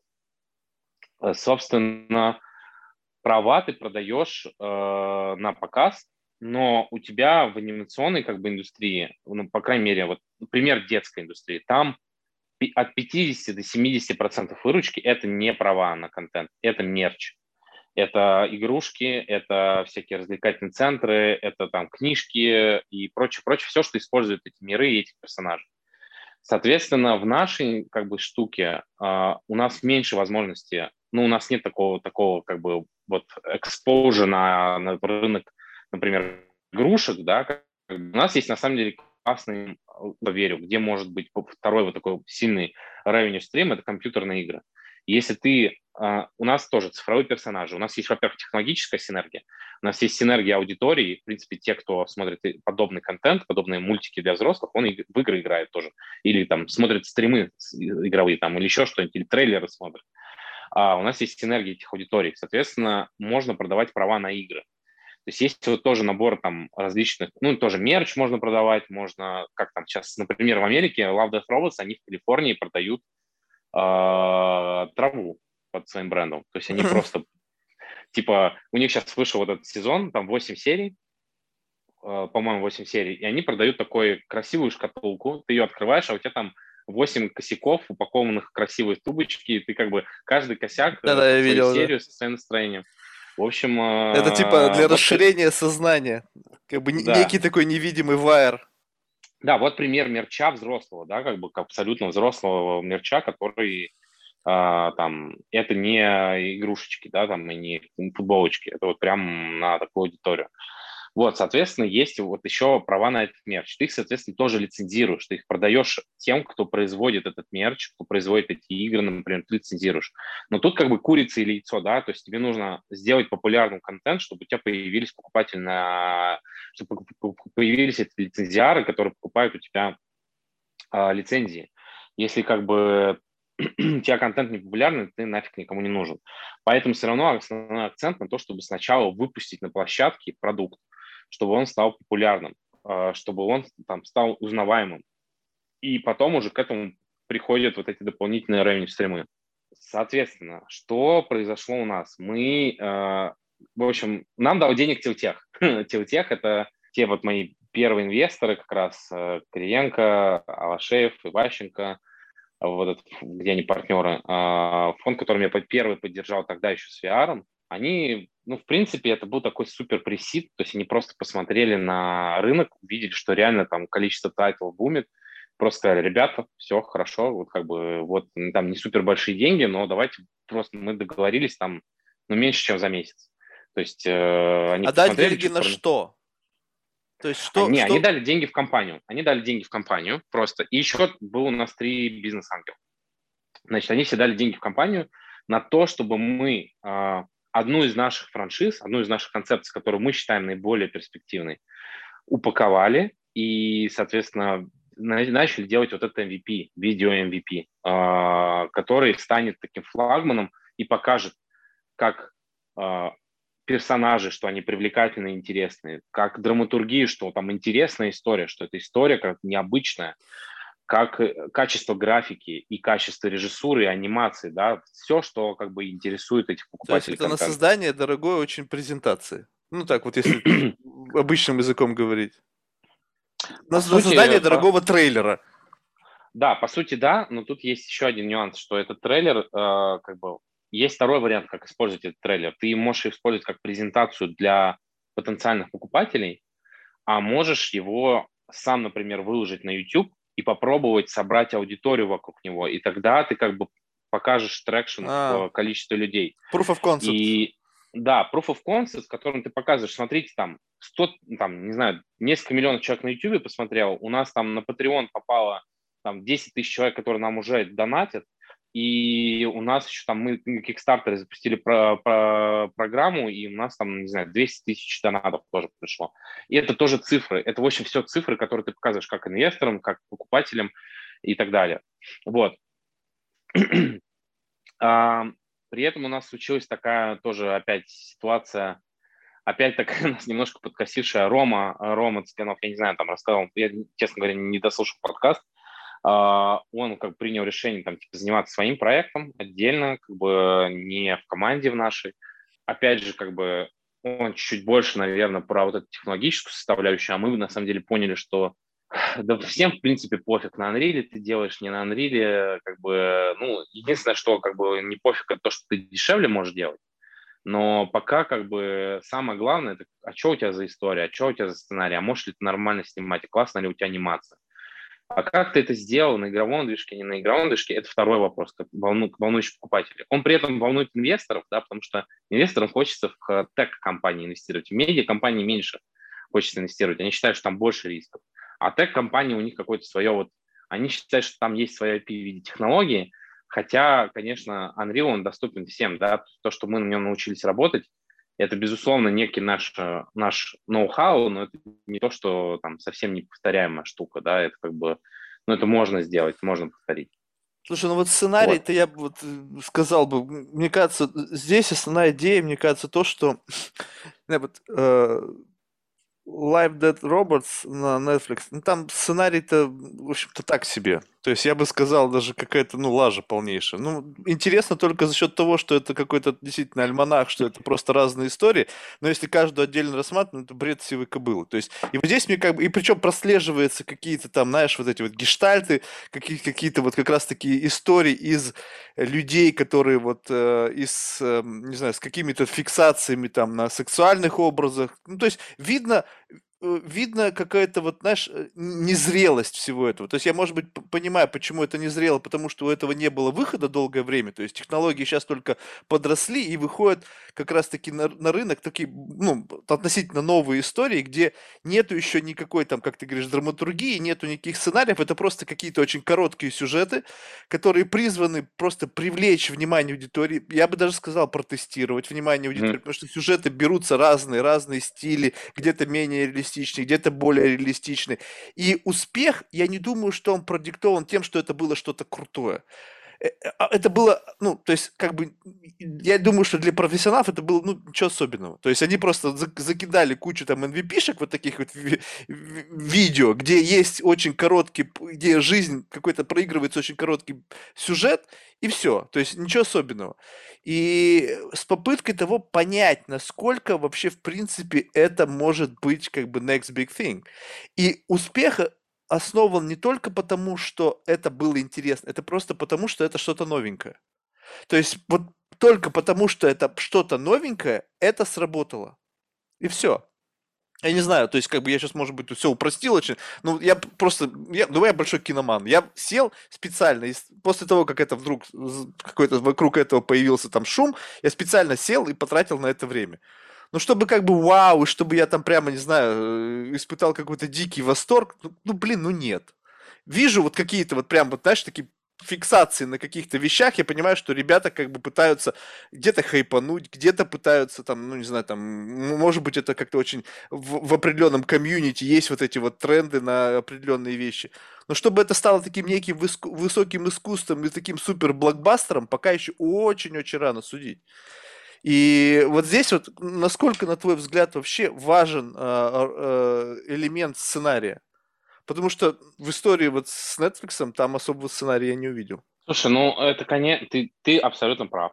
Истории очень простые. Они...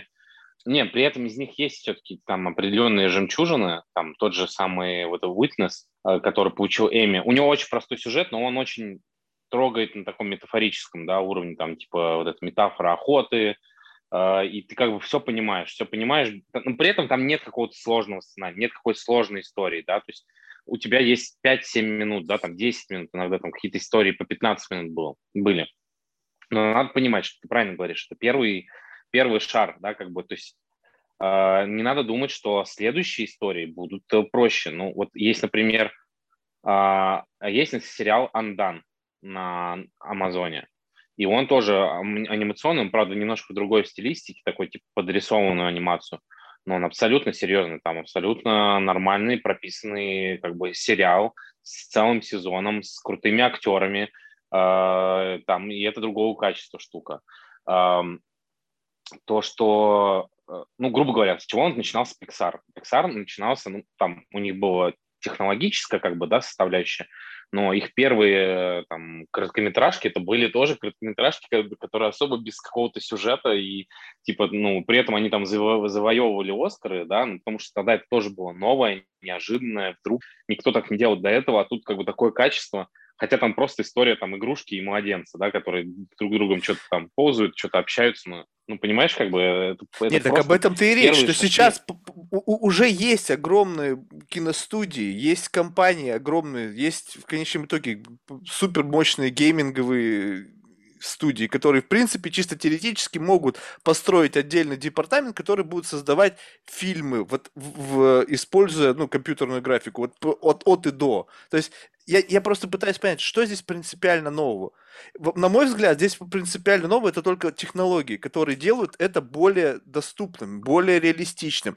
И а, все все равно так или иначе будет упираться в сценарий.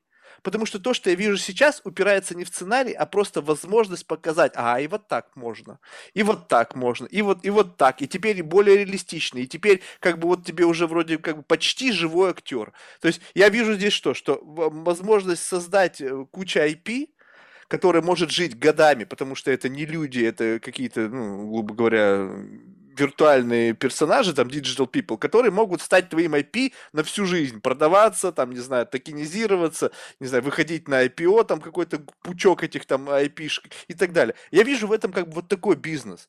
Но, на мой взгляд, все все равно должно упираться в сценарий. Вот это как бы основная идея. Сделать это классным. Вопрос, как это сделать, это вопрос просто денег. Раньше было очень дорого, ты говорил, что вот эти там джедаи, которые работали там э, на, с очень сложным процессом там рендеринга, где уходили там дни, сутки, недели. Это было просто офигительно долго и офигительно дорого. Сейчас, где технологии подрастают, это можно делать быстрее, пусть может быть не так качественно, но технологии подрастут. То есть все равно это сценарий. И вот здесь очень интересный момент. То, что ты сейчас описываешь, вот эта вся история там с киберпанком и все остальное, это же вот это всего лишь один пучок из тех трех тысяч вариантов э, классификации по Netflix людей, которые на это будут смотреть. И то, что якобы подросла, да, этих людей стало больше. Потому что гейминг появился вот как раз там в начале, скольких там, в начале 90-х, так более-менее стал развиваться. И вот эта аудитория просто подросла, а теперь люди взрослые, они понимают, что это, и они готовы это смотреть. Но это не значит, что они готовы смотреть с утра до вечера киберпанк.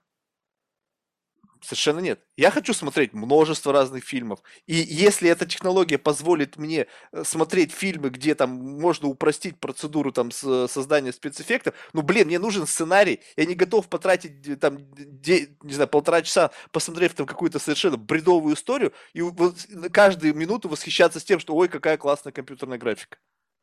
Вот здесь как быть? Вот это, мне кажется, основная проблема. Потому что слишком много разговоров ведется о технологиях, о том, как это можно сделать, о том, какие будут классные цифровые люди. Блин, но это все как бы, это инструменты. Это всего лишь то, как ты доносишь свою мысль до э, конечного потребителя.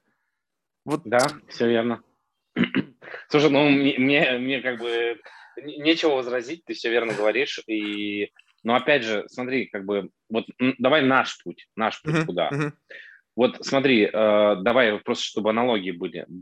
Э, был же, например, э, ну ладно, там Pixar, фиг с ним, как бы, вот эм, CD Project Red, да, uh-huh. как бы, ну что, вот до них не делали компьютерные игры, да делали, что до них не делали ролевые игры э, компьютерные, да делали тоже. Они цепанули тем, что они взяли правильную вселенную, они правильно ее расшили в игру, причем не с первого раза, да, то есть у них был Ведьмак 1, Ведьмак 2 и, наконец-то, Ведьмак 3, который принес им столько денег, что он покрыл все убытки предыдущих продуктов. В итоге это им дало возможность как бы заработать столько денег, что они теперь пошли в новые франшизы там. Ну, другой вопрос, успешно, не успешно, но сам как бы подход и сам факт того, как они это делают, вот как бы он такой. И мы, в принципе, э, тоже как бы вот в эту сторону работаем. Просто здесь вопрос э, спроса, да, то есть если посмотреть, тоже вот мы смотрели статистику, если посмотреть, сколько процентов от бюджета на Originals тратит Netflix, Amazon э, на именно оригин, оригинально анимационный контент от общего бюджета на Originals, то если он там в 2018 году это было что-то порядка там 10%, то сейчас это порядка 15%. То есть этот сегмент, сегмент анимации, он растет быстрее, чем другие сегменты. Потому что это проще в конечном итоге станет. Ты представляешь себе, когда ты уже создал кучу миров, когда ты создал кучу персонажей, у тебя просто есть библиотека. И ты просто под готовый сценарий берешь в библиотеку, у тебя уже есть города, у тебя есть уже все места. Ты просто помещаешь готового человека в готовый город, и ты наполняешь этого digital personality каким-то там, не знаю, смыслом его существования, и вуаля, у тебя кино. В конечном итоге это просто будет какой-то робот. Мы только за... вводим в, в какой-то там большой компьютер сценарий, и уже существующие библиотеки превращают этот сценарий в кино. Я понимаю, почему они так делают. И они постепенно будут наращивать этот бюджет, и потом фильмы будут рождаться по нажатию кнопки. Слушай, ну, Марк, я, я не согласен, наверное, с тем, что вот ты сейчас сказал, что все в итоге по нажатию кнопки будет потому что вот, ну, это, это мое личное... Не, ну, понятно, там допиливать чуть придется, но это тоже будет потом, то, что допилили, появится в библиотеке, и уже в следующий раз придется легче допиливать. Смотри, у меня есть такое субъективное мнение, что вот есть, э, когда ты делаешь какой-то продукт, у тебя есть, с одной стороны, набор вот как раз технологий и инструментов, которые позволяют тебе быстрее сделать, а особенно когда это касается креатива. А с другой стороны, у тебя есть что-то, и это очень сложно как-то описать одним словом, это то, что как раз в, вот, в, не знаю, дыхание, да, вот этой жизни как бы в этот продукт э, вносит. Сценарий. Ты можешь это называть вдохновением, музой, ты можешь называть это каким-то а, чувством прекрасного, да, у художника, то, что находится.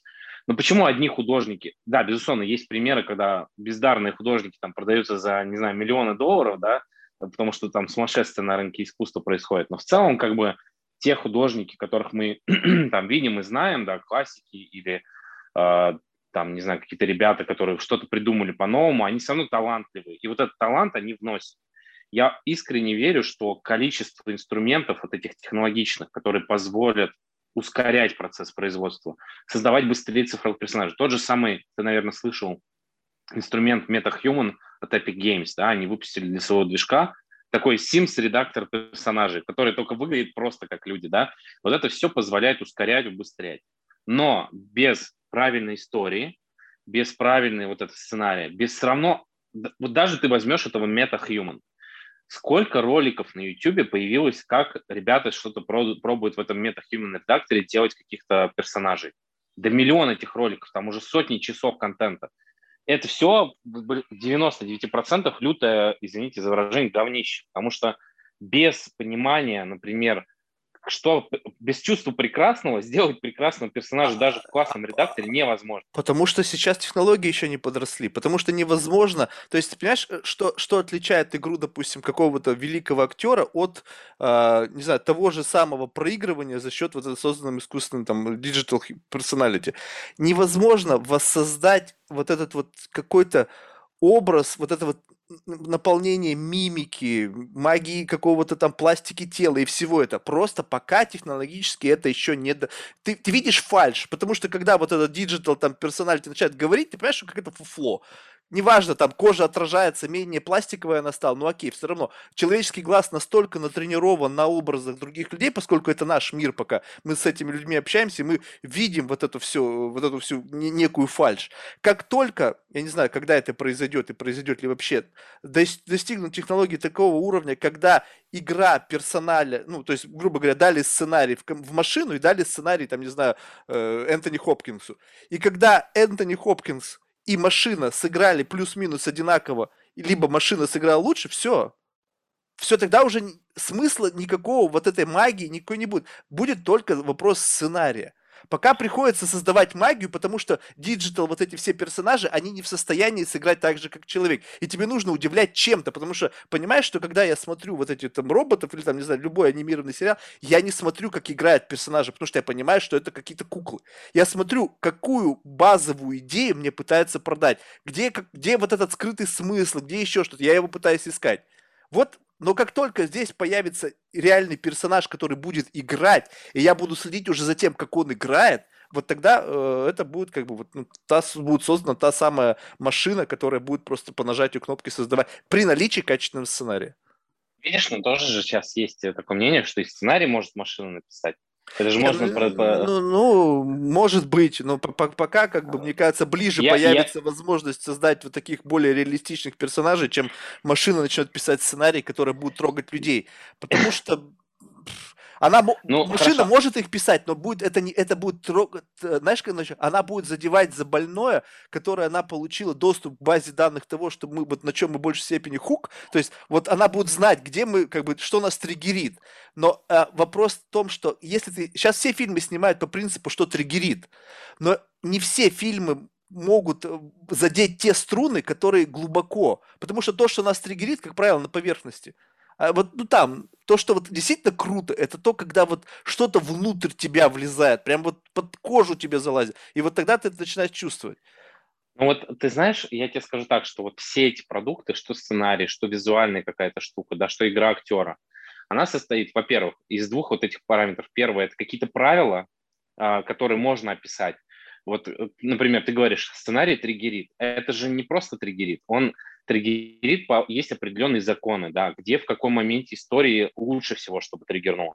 Как, например, этот триггер должен выглядеть, да, то есть там есть... Э, мы уже просто очень глубоко там погрузились сейчас в эту историю, то есть что, например, у персонажа, когда что-то тебя триггерит, оно должно тебя триггерить на трех уровнях. Первый уровень – это внешний, да, когда, ну, например, какое-то внешнее препятствие, внешний там твист происходит, да, как бы э, что-то открывается, какая-то тайна внешняя. То есть ты там не знаю, вылетает какой-то персонаж, который является, там, нападает какой-то антагонист или, не знаю, кто-то в кого-то превращается внешне. Есть внутренний триггер, это когда у персонажа, например, меняются эмоции очень сильно, и тебя это тоже, если ты с ним уже, тебе нравится персонаж, то твои эмоции тоже будут меняться.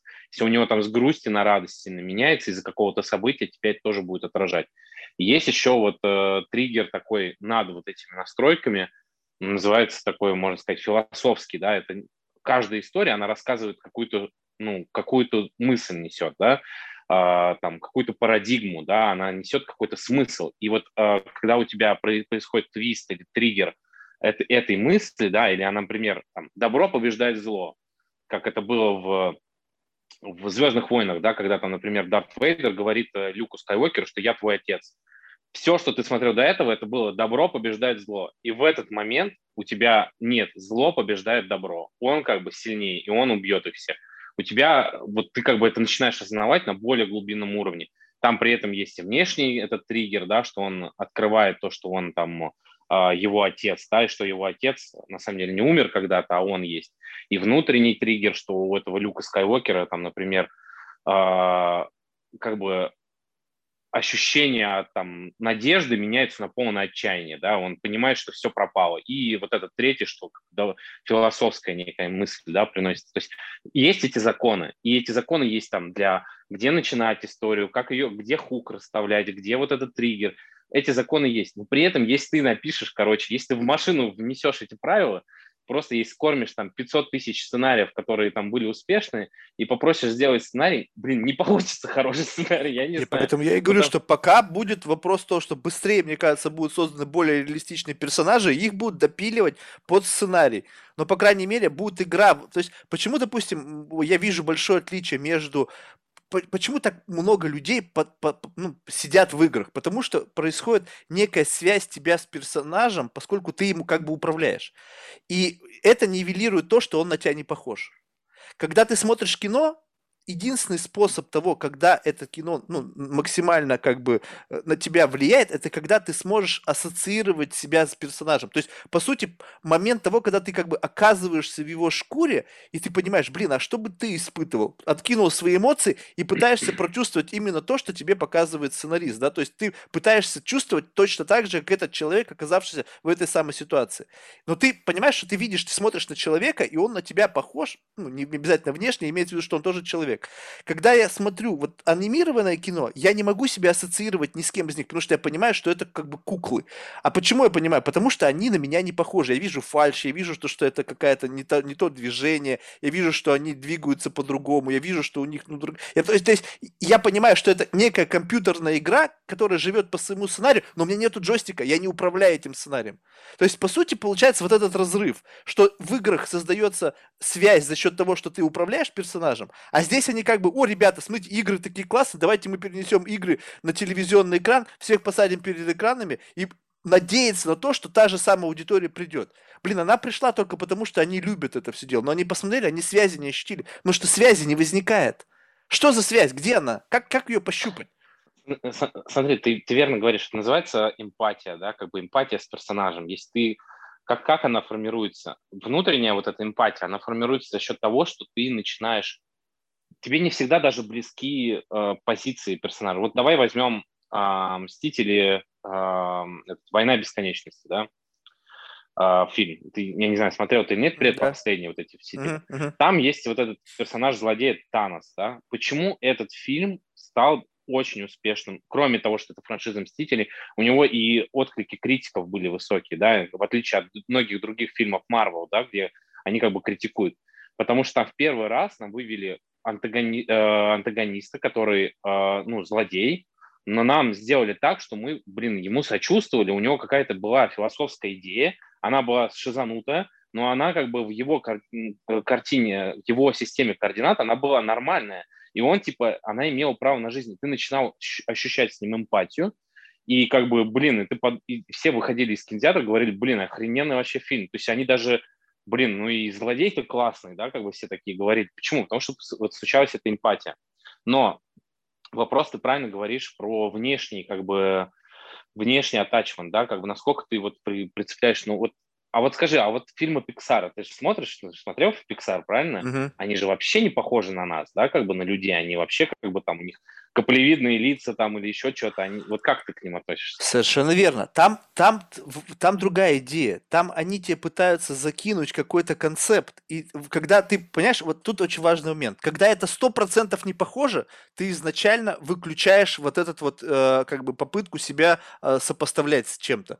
И ты понимаешь, что раз здесь нет задачи создать образ или персоналити, который ты можешь использовать в качестве некого какого-то портала, и ты можешь как бы быть им, и начать сопереживать, ты начинаешь искать смысл, который они пытаются тебе донести, используя некие примитивные образы, которые просто как бы э, являются некими такими, как бы, э, ну, как бы, знаешь, как, э, как это сказать, некими такими точками, на которые ты должен смотреть, смотреть, они тебя ведут, ведут, и в какой-то момент ты выйдешь управляя вот своим вниманием, на какой-то концепт. И этот концепт тебя как бы сделает так, вау. И получается, что весь фильм превращается в то, ну вот анимированный, только в то, чтобы в какой-то момент времени по чуть-чуть, по чуть-чуть тебя подвести к какой-то единой мысли.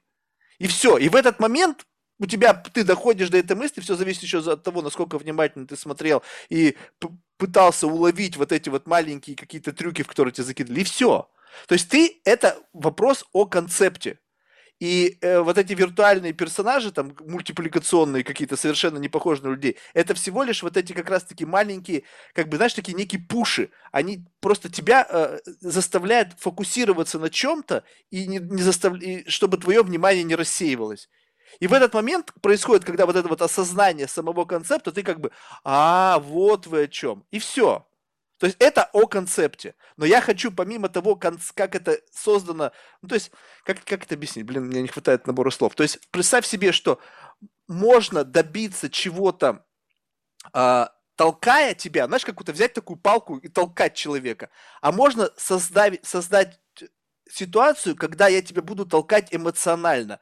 И это не будет физическим толчком, это будет игра актера, который несет себе вот как раз какую-то эмоцию, и она заставляет тебя двигаться. Ты смотришь на этого человека, он тебя физически не толкает, но через его игру, через восприятие его, как бы через демонстрацию его реакции на ту или иную ситуацию, это является неким вот этим пушем, который тебя склоняет в ту или иную сторону. И создать это за счет какой-то капельки, там, не знаю, человека капельки, это просто невозможно.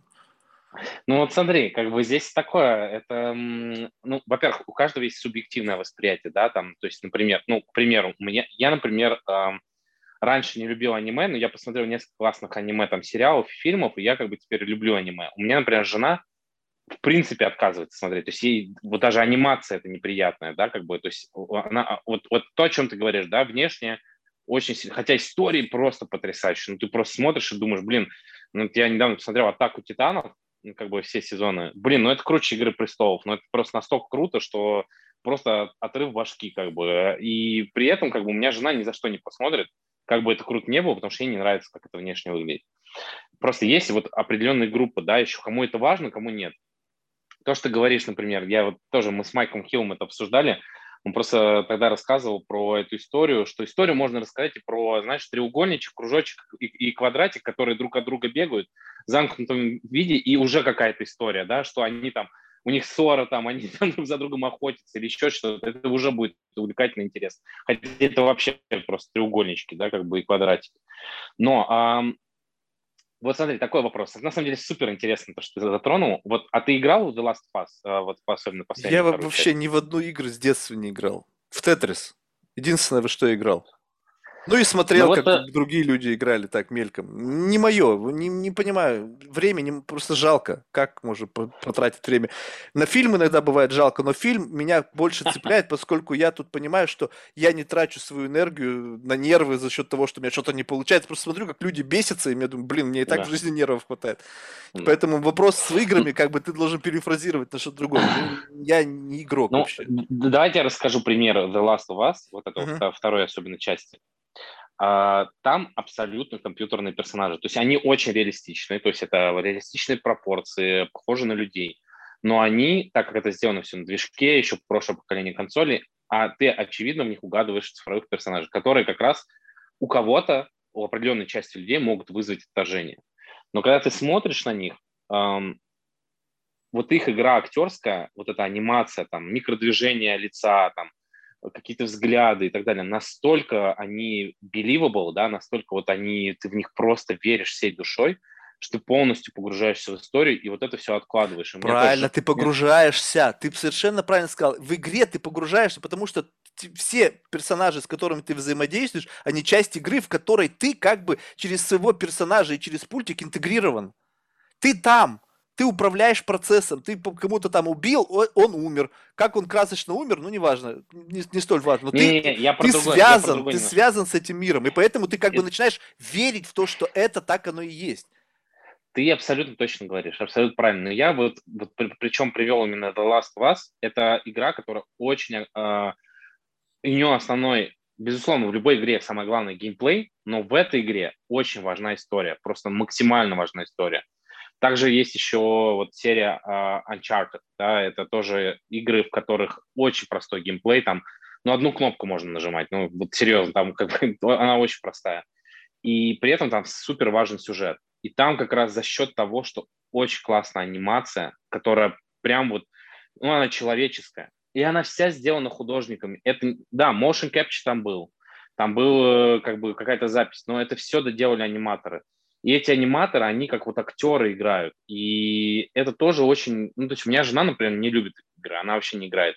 Но она просто сидела со мной, когда я играл и в одну, и в другую игру, она просто сидела и смотрела как фильм.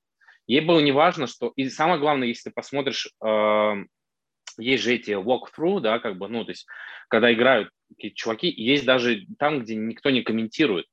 Если ты посмотришь, там 10 миллионов просмотров, по-моему, на одном ролике, там 20 на другом, то есть 20 миллионов людей – сидели, не играли, а просто смотрели как бы как фильм это.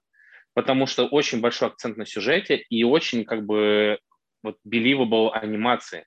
Я, честно говоря, верю, что Pixar, например, э, и это вот как раз то, о чем я говорил в начале, что раньше считалось, что должна быть полная фотореалистичность. Если у тебя хоть малейший там мускул, там или еще что-нибудь будет нереалистичный, взгляд будет неправильный, то тебя будет разрушаться вот эта вот внешний, внешняя эмпатия, да, о которой ты говоришь. Я вот искренне верю, что сейчас очень много людей, э, которые выросли на компьютерных играх, для них этот фактор стал гораздо ниже. И для них гораздо важнее, чтобы, ну, действительно, там не разрушались какие-то базовые вещи. Например, взгляд был, да, взгляд был не стеклянный. У многих персонажей, вот Resident Evil, о котором я говорил на Netflix, там у многих персонажей стеклянный взгляд, как будто они, у них вообще ничего нет в этом взгляде. То есть микродвижений каких-то, каких-то поворотов головы, да, то, что делает нас людьми. Мы не стоим как истуканы и вот так вот смотрим, разговариваем, у нас только рот шевелится. У нас много, мы когда говорим, у нас много разных движений, там, брови, там, не знаю, на лице, голова двигается. вот это все, если этого добиться, то оно как бы будет, э, ты в это будешь верить. Да, так я тебе и... об этом и говорю, что если ты добьешься этого, я тебе поверю, все. В этом-то как бы идея, мне кажется, заключается. Именно поэтому сейчас, я и говорю, что сейчас основное то, что должно максимально быть, пока вы не добились вот этой максимальной реалистичности, которая позволит чуть-чуть сглазить нагрузку на сценарий, должен быть сценарий. И то, что сейчас прет, это только потому, что это что-то не похоже. И есть большая аудитория людей, которые уже готовы чисто теоретически э, это смотреть. Вот и все. Поэтому нужно вот этот хайп, пока он есть, использовать для того, чтобы дотянуть технологию. И, а пока, ребята, надо сценарий, чтобы это было как бы действительно круто. Ну да, ты, ты, ты, ты это на самом деле то, то, что мы поняли там после проекта с Иви, да, что как бы какой бы у нас ни был классный пилот, э, а о чем там эта история, а что происходит дальше, вот что всех волнует как бы. И, ну, собственно, то, чем мы занимались, да, когда мы там сфокусировались, когда мы уже привлекли инвестиции, мы только этим занимались, мы, собственно, делали предпродакшн вот этого MVP, доделали наши сценарии, доделали наши вот эти истории, и, собственно, вот э, на текущий момент это нам позволило продать этот проект. То есть сейчас мы в стадии подписания э, договора с одним из стриминговых сервисов. Э, там как раз было много итераций. То есть мы пришли там на встречу, сначала показали концепт-арты, красивые картинки о наших персонажах, нашем мире, какие-то базовые вещи, о чем это, про что это, зачем это вообще, да, как бы, что там, как, какая вот арка у героя, что он претерпевает, почему это будет интересно смотреть. Мы все это рассказали, сказали, класс, классно, присылайте почитать. Мы все прислали почитать, нас все посмотрели, сказали, это офигенно, как бы давайте делать. И сейчас, ну, я надеюсь, что в ближайшее время мы подпишемся, и если все сойдется, то уже в конце следующего года, перед праздниками, я думаю, будет первый релиз, первый кусочек. Да. Это очень круто. Я буду очень ждать. Я, я на самом деле, как бы при всем, как бы таком несколько, может быть, прослеживающем мое, моей интонации скептиз, я, я наоборот очень это хочу поскорее, поскольку я понимаю, что чисто теоретически люди, они несовершенны. Ну, то есть, особенно сейчас, когда в кинематографе все меньше и меньше талантливых людей, а больше и больше хайповых персоналити, поскольку использовать такую личность намного лучше, поскольку это снижает нагрузку на маркетинг. Ну, грубо говоря, если у человека там 50 миллионов подписчиков в Инстаграм, и он в кино, то, соответственно, промоушен фильма будет намного проще. Достаточно ему только там один раз пернуть в Инстаграм, все, 50 миллионов человек увидели кино. Маркетинг практически zero cost, да? Соответственно, да. вот. Но, тем не менее, качество, на мой взгляд, вот это вот когда чем, э, если посмотреть вот так вот, начиная там, ну, такой золотого века кинематографа 60-х, где было максимально вот качественная игра актеров, потому что больше ничего другого не было. Ну, была камера, там, наезд, отъезд, там, какие-то такие примитивные кине, кинематографические эти штучки, да, все строилось на игре актеров, потому что это единственное, что было в центре внимания. С ростом э, спецэффектов это как-то стало сглаживаться, поскольку тут еще привлекалось внимание к взрывам, каким-то сценам, где игра актера чуть-чуть нивелировалась, поскольку чуть-чуть хуже играет, но зато мы спецэффектов побольше. В какой-то момент это дошло до апогея. Вот сейчас это условно апогей, где ты можешь просто быть говно актер, ну просто ничтожное дерьмо, но есть офигительные спецэффекты, которые сделают из тебя летающего, прыгающего, стреляющего, э, разные галактики, вселенные, в общем, все что угодно. Внимание человека, оно просто расфокусировано, и оно не, не видит то, что перед тобой как бы никчемный актер. То э, вот как раз, когда дошло до этого, Почему, наверное, и сценарий хороший нет? Потому что они понимают, что этот человек не в состоянии будет это сыграть. У него не, недостаточно, у него нет вот этой вот школы Станиславского там за плечами и там несколько десятилетий в театре, когда он мог бы воссоздать то, что от него ждет сценарий. Поэтому сценарий затачивается под конкретных актеров, способных хоть как-то соответствовать этому. Но сейчас я жду, когда технологии дойдут до такого уровня, когда можно будет суперсложные сценарии проигрывать за счет вот этих вот максимально отточенных персоналей, которые будут демонстрировать мельчайшие изменения мимики, вот это все-все-все, и вот это будет как бы сто процентов такой как бы удар под тот внутренний подкорковый слой, который заставит тебя как бы верить в то, что ты происходит.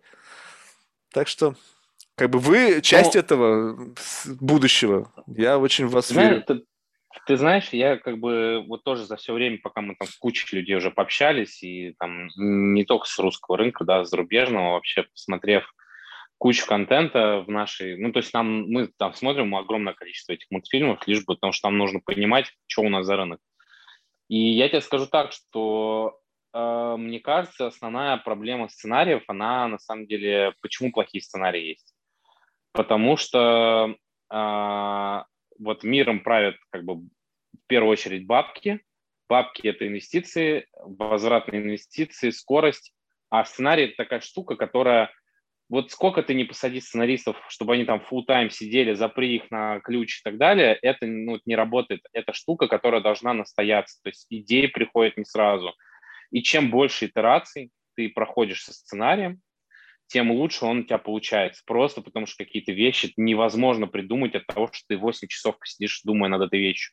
Иногда там важно просто там на две недели его отложить и вообще заниматься какими-то другими вещами, и приходят классные идеи. У нас сколько раз было с нашими сценаристами, с нашими вот этими вылазками, там, сценарных групп, там, когда мы садились, что-то придумывали. И, а сейчас, как бы, когда контент нужен очень быстро, обычно как делают? Вот нанимают продюсеров с именами, как ты говоришь, правильно, актеров там с именами и так далее. Вот куча бабок, значит, через два года должен быть проект. Все, ничего не волнует, как бы. И, конечно, там, когда стоят жесткие дедлайны, ну, просто эти вещи в какой-то момент, они, ну, просто все, они стопятся, говорят, все, мы как бы э, фризим э, любые изменения и вот делаем так, потому что уже нет возможности эти изменения вносить. В чем, в чем очень большой плюс анимации по сравнению с теми же съемками? В съемках у тебя сначала есть сценарий, потом режиссер приходит, его перечитывает, вносит какие-то правки, Потом у него есть съемочные дни, в эти съемочные дни он там снимает, там, скажем, скажем, не знаю, там 50 съемочных дней он снимает, и потом они сидят с монтажером, там, не знаю, полгода, ну, там, постпродакшн, спецэффекты, и полгода с монтажером пытаются склеить фильм. Вот как делаются live-action фильмы. А, как делаются анимационные фильмы? У тебя есть сценарий, дальше мы делаем такой мультик, но на таких серых кубиках, Просто вот все очень драфтовое, никаких финальных э, график, никакой финальной графики, финальной анимации. Но мы просто пытаемся визуально заставить эту историю стать классной. Даже на серых кубиках, вот на этих треугольничках там с кружочками. Ну там какие-то драфтовые просто модели персонажей, какие-то у них рваные движения, еще что-то. Ну, ну мы пытаемся э, понять, там, как, как, как бы сцена из сцены перетекает. Слушай, ну вот в этом-то проблема-то. Достаточно ли у вас опыта, чтобы понять, что это классно? Вот если бы Тарантино с вами сидел бы, вот так вот бы за компанию, возможно, он бы вам подсказал, как это классно. Этот опыт, он должен откуда-то родиться. Должен быть постоянно фидбэк. Я, безусловно, вы можете несовершенство, видимые вашему взгляду, убрать несоверш... можете пригласить людей, которые помогут вам еще несовершенство убрать, но это не будет означать то, что это будет не в бровь, а в глаз для большой аудитории. Может быть, конечно, для маленькой аудитории это не будет бровь, а в глаз, как раз таки для широкой это зайдет, потому что у них у самих глаз не настроен, да, то есть им заходит любое говно. Вот, поэтому вот тут вот как бы качество это, это как раз-таки офигительный инструмент, когда вы можете за счет многоитерационного подхода доводить до совершенства. Вопрос то, где вот этот предел совершенства, кто его определяет, где вот эта субъективная граница того, что только что было говно, а теперь уже не говно, а вот здесь уже вообще круто. Нет, смотри, путь к совершенству, он бесконечен. То есть, э, если было бесконечное количество времени, можно бесконечно, да, что-то править. Но есть вот этот принцип Парета, да, как бы там, типа, ну, короче, ты должен достичь 80% совершенства, да, как бы. Дальше, все, что дальше, у тебя слишком много ресурсов. А как ты, это, где ты эта планка, кто, кто ее определяет? Как ты ее сцен... а, считываешь? Да, вот смотри, ты все верно сказал. Здесь есть вот э, несколько подходов. Первый подход – это подход фидбэков, да, то есть ты, когда делаешь какую-то новую итерацию, что ты должен минимум сделать? Во-первых, ты это обсуждаешь с командой. Команда во-первых, надо понимать, мы не кодеры, да, там, а это художники в основном. Это люди, которые с художественным образованием, да, у них есть свои байсы, да, то есть кто-то там больше про визуал, кто-то еще, не все они про сценарий. Но ты как минимум уже собираешь фидбэк с команды, потом ты собираешь фидбэк как минимум с какого-то круга ближайших людей, которым ты доверяешь. И со временем обрастаешь э, сетью Которые могут там, тебе адвайзеров. лизать жопу и не всегда говорить правду. Ну, да нет, ну, слушай, я как бы... Не, безусловно, кто-то есть, кто говорит, ой, блин, как круто, все, огоньки, там, класс, э, сердечки и вообще там ничего не... Ну, ты как бы, ну, окей, человек понравился, как бы ты это пропускаешь. А есть куча людей, которые дают комментарии, они просто такие, так, вот здесь там мне было непонятно, вот они обычно не говорят там, как изменить, они просто говорят там, мне было непонятно вот это, или мне не понравилось это. Ты начинаешь спрашивать человека, не просто, а, ну, окей, тебе не понравилось, пойдем менять. Ты спрашиваешь, почему тебе не понравилось? Он тебе начинает, ты, тебе надо докопаться до сути, как бы. И ты собираешь таких фидбэков много. Потом у нас есть, э, ну, те же стриминговые сервисы, которые мы продаем, мы же на них вот то, что процесс продажи, это же такой же итеративный процесс. У нас появляется новый материал, мы показываем, они дают фидбэк. Они говорят, типа... Вот отсюда и получается унылое говно. Потому что стриминговые платформы оценивают свою аудиторию. Вот недавно, знаешь, почему я сейчас вообще такую мысль... Недавно слушал интервью с э, Тарантино. И всю его жизнь ему пытались вставлять палки в колеса. Говорили, что твой сценарий не пойдет, это слишком много крови, слишком... Он никого не слушал. И только поэтому, да. потому что он никого не слушал, у него было достаточно смелости идти своим путем, его фильмы настолько крутые. Когда ты начинаешь подстраиваться бесконечно, то есть я понимаю, сейчас мы живем в мире данных, все можно протестировать, сколько людей смотрели этот конкретный фильм, какой у него сценарий, там наверняка таки, такое количество точек э, считывания по э, аудитории по интересам, как они посмотрели, в, сколько времени ушло, какой набор у них там в их библиотеке просмотров. И можно выйти на данные, которые дают, дадут тебе некий шаблон, следуя которому ты выйдешь на определенный уровень, скажем так, вот на уровень проглатывания этой э, безвкусной пилюли. Ну, блин, если, соз... если... И тут, это я понимаю, это бизнес. Если у них нужно создавать там 20 э, сюжетов для каждой из трех тысяч аудиторий, это без... огромное количество контента. Они могут работать над одним, чтобы это там, все охренели. Но у них должен быть поток. Им нужно создавать огромное количество контента, от которого, как минимум, просто не должно болевать. Но, но это не значит, что я буду каждый раз смотреть и кайфовать. Я просто временами иногда смотрю, только понимаю, что Сегодня я просто попал на дерьмовый фильм, и у меня нету еще дополнительно полчаса времени, чтобы потратить на поиск нового говна. Поэтому я просто осознаю, да. что мне сегодня не повезло. Я выбрал дерьмовый title, но у меня нету еще времени, чтобы найти другой, потому что я его либо не досмотрю, и тогда вообще весь ну, как бы вечер, ну, как бы потерян. То есть абсолютно. Я уж раз выделил сегодня для фильма, потому что, ну, ладно, какое-то говно досмотрю, и попытаюсь увидеть в нем что-то, хоть что-то. Иногда придется курить мощно, чтобы увидеть. Свое собственное кино смотреть. Ты, ты верно говоришь, но тут же есть, это же не просто, типа, знаешь, как бы, ну, там, грубо говоря, тебе дали фидбэк, ты пошел переделать. Во-первых, есть основа твоя, да, как бы, это то, что ты сделал, как раз каким-то уникальным видением. Если мы, ты приходишь к каким-то дженерик штукой, она не полетит. Ты приходишь уже с каким-то уникальной штукой. Ты же как бы проверяешь, смотришь, да, как бы, вот даже, грубо, грубо говоря, когда вот тот, тот проект, который мы сейчас продаем, да, и который мы сейчас подписываем, мы его делали, мы же тоже себе задавали вопрос, почему это вообще как бы, то, ну, неужели такого никто не... Конечно, что-то похожее было, но ты смотришь, ты понимаешь, что есть что-то уникальное. Во-вторых, э, фидбэк там от стримингового сервиса только один из видов фидбэка, да, ты как бы, ну, э, есть, короче, куча и режиссеров, и продюсеров, которые вокруг есть, да, которым ты доверяешь, которые дают фидбэк.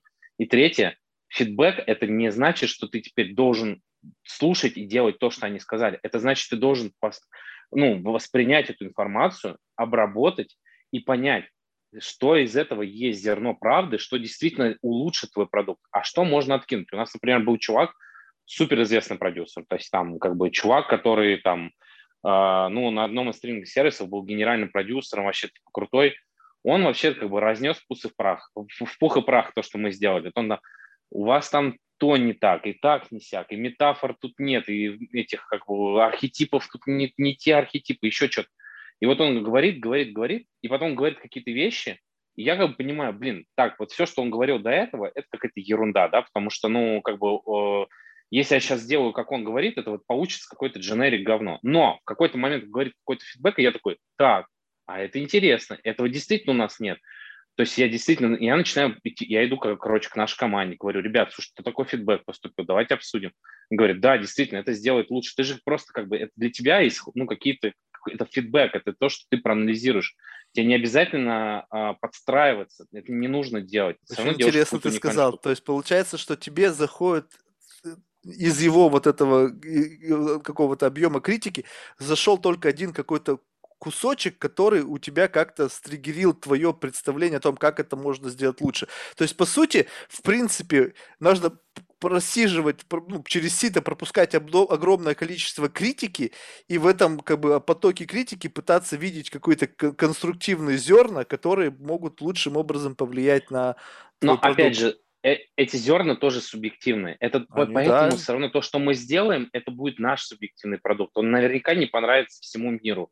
У нас и нет задачи, чтобы он понравился всему миру, но он блин, он нам в первую очередь должен понравиться. Я же вот из тех же людей, кто смотрит этот контент, команда.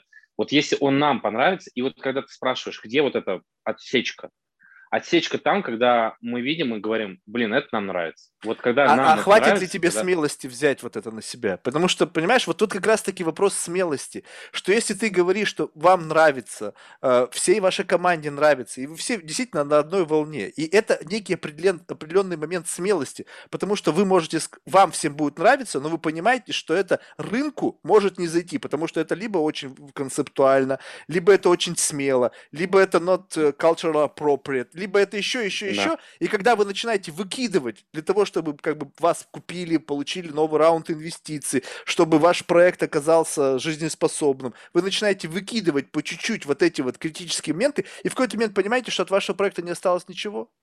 Потому что вы должны быть как бы в контексте, в тренде, в, чтобы у вас были деньги на следующий проект и так далее. И вот тут вы потеряли свое лицо. И вот как раз-таки от того, что тебе нравилось, и то, что определяет этот продукт, может остаться, ну, как бы маленькая толика того, что было изначально. Ты прав. У нас был такой пример. Мы, нам пришлось там сильно, например, одного персонажа. У нас, грубо говоря, был персонаж э, робо-проститутка.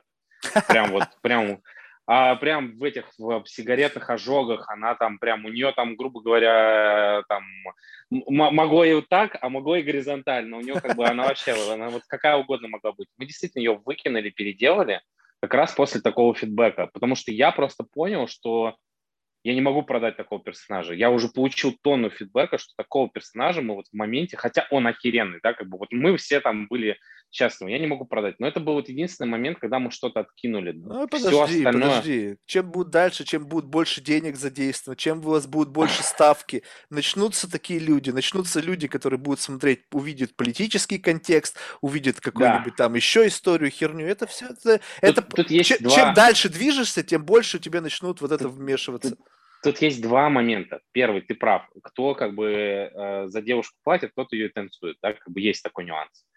Э, и пока действительно, ну, грубо говоря, если придет, скажем, э, не знаю, какой-нибудь очень крупный стриминговый сервис, там, предложит, там, не знаю, 100 миллионов долларов за наш контент, ты хочешь, не хочешь, ты подпишешь то, что ты будешь прислушиваться к его фидбэку. Вот что угодно делай, ты, тебе придется это сделать. Это первый момент. Второй момент, что пока у тебя э, нет имени на рынке, пока ты не выпустил свой вот первый может быть не идеальный во всех аспектах, но хотя бы в чем-то цепляющий контент, может быть визуально, может быть сценарно, может быть режиссурой, может быть анимацией контент, пока у тебя не появилось имени, а, тебе очень трудно, а, ну, как бы вот это вот быть вот этим художником, который как бы все, на все кладет хер и как бы говорит, да я буду делать так, как я буду делать. Но как вот. только у тебя такой появляется проект, ты обретаешь больше свободы. И почему, например, мы выбрали тот же путь венчурных инвестиций? Почему? Ну, как бы в медике это не очень традиционный метод, там очень часто проектное финансирование привлекается. Мы выбрали этот метод, потому что как только мы сейчас а, выпустим и покажем, что мы можем продавать наш контент, мы можем его делать, мы можем экзекьютить, мы можем, означает, поднимать деньги и уже наше видение воплощать, не осматриваясь ни на кого, и использовать эти венчурные деньги для того, чтобы иметь эту свободу, для того, чтобы диктовать уже, наверное, У вас свободы никогда не будет в этом отношении. Как ты, потому что всегда, вот в этом как раз разница. Ты пытаешься, я, я, я надеюсь, что у тебя так получится, что получится как бы превратить, заработать репутацию, а потом в силу того, что ты уже как бы имеешь имя, ты уже как бы имеешь право. Но все вопрос, на мой э, взгляд, выглядит так, что если ты зашел с такими правилами игры, то ты так и заходишь. Все, это твой, твой стиль, ты уже его не изменишь изменишь, потому что скажут, ребята, вот вам предыдущие деньги давали, они вы плясали под их дудку. Какого хрена ты сейчас начинаешь там тут свою историю пропихивать? Просто это, то, как ты зайдешь, так и будет. Что если ты заходишь как бы вот максимально обтекаемый, то ты таким дальше и будешь. Невозможно, когда ты уже зашел, выпустить шипы и стать таким неудобным для всех. А если ты зашел неудобный для всех и увидели в твой, вот в этой неудобности какую-то идею, талант и так далее, это и определяет твою дальнейшую жизнь. Я не знаю, я, конечно, надеюсь, что... Тут вопрос на самом деле очень простой. Э, можно быть успешным обоими путями. То есть вопрос, что вы для себя ставите. То есть заработать на этом много денег и оставить кучу довольной аудитории широкой массы, которой, в принципе, пофиг, либо заработать э, как бы меньше денег, но оставить безумно довольными критиками, которых очень мало, и, в принципе, всем насрать, что они там пишут в этих там пятистраничных отчетах, там, когда они углубляются там в какие-то сценарии. Либо быть как-то посередине, где и те, и другие довольны, но, возможно, денег будет чуть-чуточку поменьше. Вот тут как бы, знаешь, потому что всегда... Слушай, ну, конечно, свой путь, конечно, надо искать свой путь. Ты, вот если ты как бы дженерик, компания, дженерик продукт делаешь, ты как долгосрочно ты не, вы, вы, не выгоришь. Тебе нужно сейчас сейчас показывает, что выиграешь. Сейчас, сейчас просто выгодно. Если ты попадаешь в этот трэш-холд, который удовлетворяет всех, и ты в состоянии деливерить в сроки э, на, на определенном уровне качества, и это вот эта жвачка, которую люди готовы проглатывать, ты можешь долго очень существовать. Сейчас вот нету вот этого, понимаешь? Потому что стриминговые платформы, ты сам сказал, они демократизировали отношения людей к аудитории. Я по себе это замечаю. Я раньше бы никогда бы в жизни не стал бы смотреть вот это унылое говно. А сейчас я проглатываю это, потому что я понимаю, что у меня просто нету времени на выбор. Вот, да. они, они меня поимели, все. И сейчас я жду, там, не знаю, год, чтобы посмотреть один хороший фильм. Либо я просто пересматриваю фильмы из прошлого, но я уже все их знаю наизусть. Да. Ну вот э, смотри, как был у Пиксара, например, да, то есть они подписались с Диснеем сначала там на, по дистрибуцию четырех фильмов, когда они вот вот короткометражку сделали, получили за нее Оскар, их там заметили, они договорились они, по-моему, 14 раз переписывали сценарий истории игрушек. 14 раз. То есть это, и это было очень с активным действием со стороны Диснея. Да, то есть как бы они, можно сказать, плясали под их дудку, в том, в том числе. Как только у них получилось, э, как только их там один фильм, второй фильм успешный, они пошли и переговорились с Диснеем не только про коммерческие условия, что теперь, извините, там процент дистрибуции будет другим, да, мы тут классные вам делаем фильмы, почему вам там так много отдаем, но они и предоговорились насчет креативного контроля, да, то есть что мы, более того, тут еще один нюанс, они научились делать, да, то есть они поработали с ними, поработали сами, и то, что мы сейчас делаем, точно так же, мы же тоже учимся, да, то есть не стоит ждать, ну, ты же как бы не ожидаешь, что там, грубо говоря, вот ты, ты же видел первую там как версию Facebook или первую версию Airbnb, но это было такое, ну, как бы страни, ну, как бы сделано на коленке, как бы это было какое-то лютое говно. Сейчас это, это там, ты сейчас, это ты сейчас просто да, в ретроспективе да. времени смотришь на это. Тогда да. это было очень круто. Да, ну и в том-то и дело, почему там «Любовь, смерть, робот», даже это вот говняная история, они все равно заходят круто, и люди говорят, то, что первый шажок для людей это круто. То, что мы сейчас делаем, это первый шажок. Да, как бы. Знаю, мне кажется, те, кто говорят, что это круто, что мне не кажется, пиздят просто многие из них. Вот и все. Либо они хотят быть в теме, что «О, ты смотрел, да, это круто». Ну вот не круто. Ну, не кажется мне круто. Ну, вот офиг... совершенно не кажется. При нынешнем уровне технологического прогресса, при тех сценариях, которые были написаны, при тех крутых фильмах, которые были сняты, ну, не круто. Да, в тренде, да, выбивается из контента. Но прям, чтобы круто, нет. То есть, если, понимаешь, если что-то заходит гладенько, и ты как бы, как бы не, это не замечаешь, а тут они просто тебе пытаются квадрат засунуть туда, где круг, и как бы то, и, и говорят, о, круто, да блин, просто отличается. Ну, я с тобой согласен, я с тобой согласен, но при этом как бы факты, факты, к да. сожалению, Вопрос то, денег. Что... То, что если это, да. это, если это как бы генерирует там деньги, то, понимаешь, вот тут вот, вот в этом и разница, что все изменилось, что теперь уровень крутости определяется не тем, как люди на это отреагировали, а то, какое количество денег это собрало. Стриминговые платформы сделали это таким образом, что сейчас, по сути, ты как бы не голосуешь рублем за какой-то конкретный фильм ты голосуешь своим вниманием. Понимаешь? То есть ты, ты ведь не пошел в кинотеатр, ты уже, у тебя subscription, ты, по сути, заплатил условно за все. И только своим вниманием ты голосуешь сейчас за сюжет. Но если ты понимаешь, что у тебя есть там огромное количество контента абсолютно плюс-минус одинакового, и ты велика нар... шанс нарваться на какое-то унылое говно, и тут появляется что-то, что явно отличается, и тут хоть сколько-то есть шанс на то, что ты хоть какое-то удовлетворение получишь, и ты, ты просто стреляешь туда. Но когда на Netflix будет таких фильмов, как вот это Live Dead Robots, тысячи или там сотни, как сейчас, остального контента, вот тут уже начнется разница. Вот тут ты начнешь копаться и выбирать. И вот на сравнении с более успешными историями это не будет казаться таким крутым.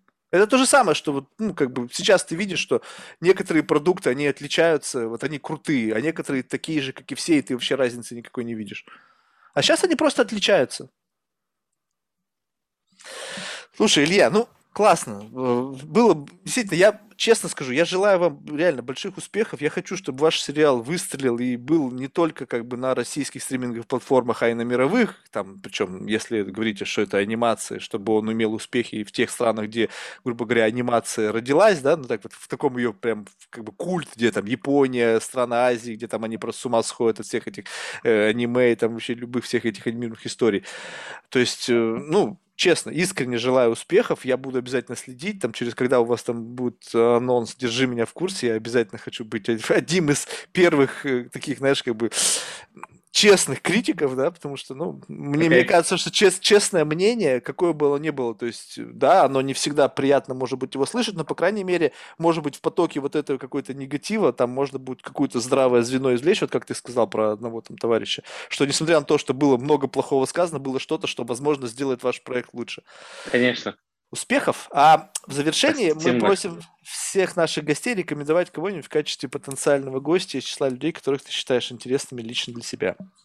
Блин, слушай, у меня что-то так много знакомых, кого ну, вот я порекомендовал. Хотя бы одного или нескольких, тут ограничений нет. Слушай, ну мне кажется, вот я бы порекомендовал тех, с кем я сейчас очень активно общаюсь, Денис Калышкина. Это директор фонда, фонда I2BF, а, Денис тоже физтех, и I2BF – это фонд братьев Голубовичей. Он, э, в общем, очень активно развивает инвесторское сообщество и стартаперское сообщество в России, Денис. И я думаю, что он как бы был бы рад поделиться какой-то экспертизой, интересом. У них абсолютно разные профили инвестирования, начиная от приложений, медийки, заканчивая каким-то там термоядерным синтезом. То есть у них там просто сумасшедший профиль, и он, ну, очень классные инвестиции, поэтому я могу как бы его посоветовать. Супер, спасибо. Что ж, еще раз благодарю тебя за твое время. Успехов всей вашей команде тебе лично в работе над проектом. С нетерпением буду ждать. Спасибо. Спасибо, Марк. Все. Счастливо. Пока. Пока.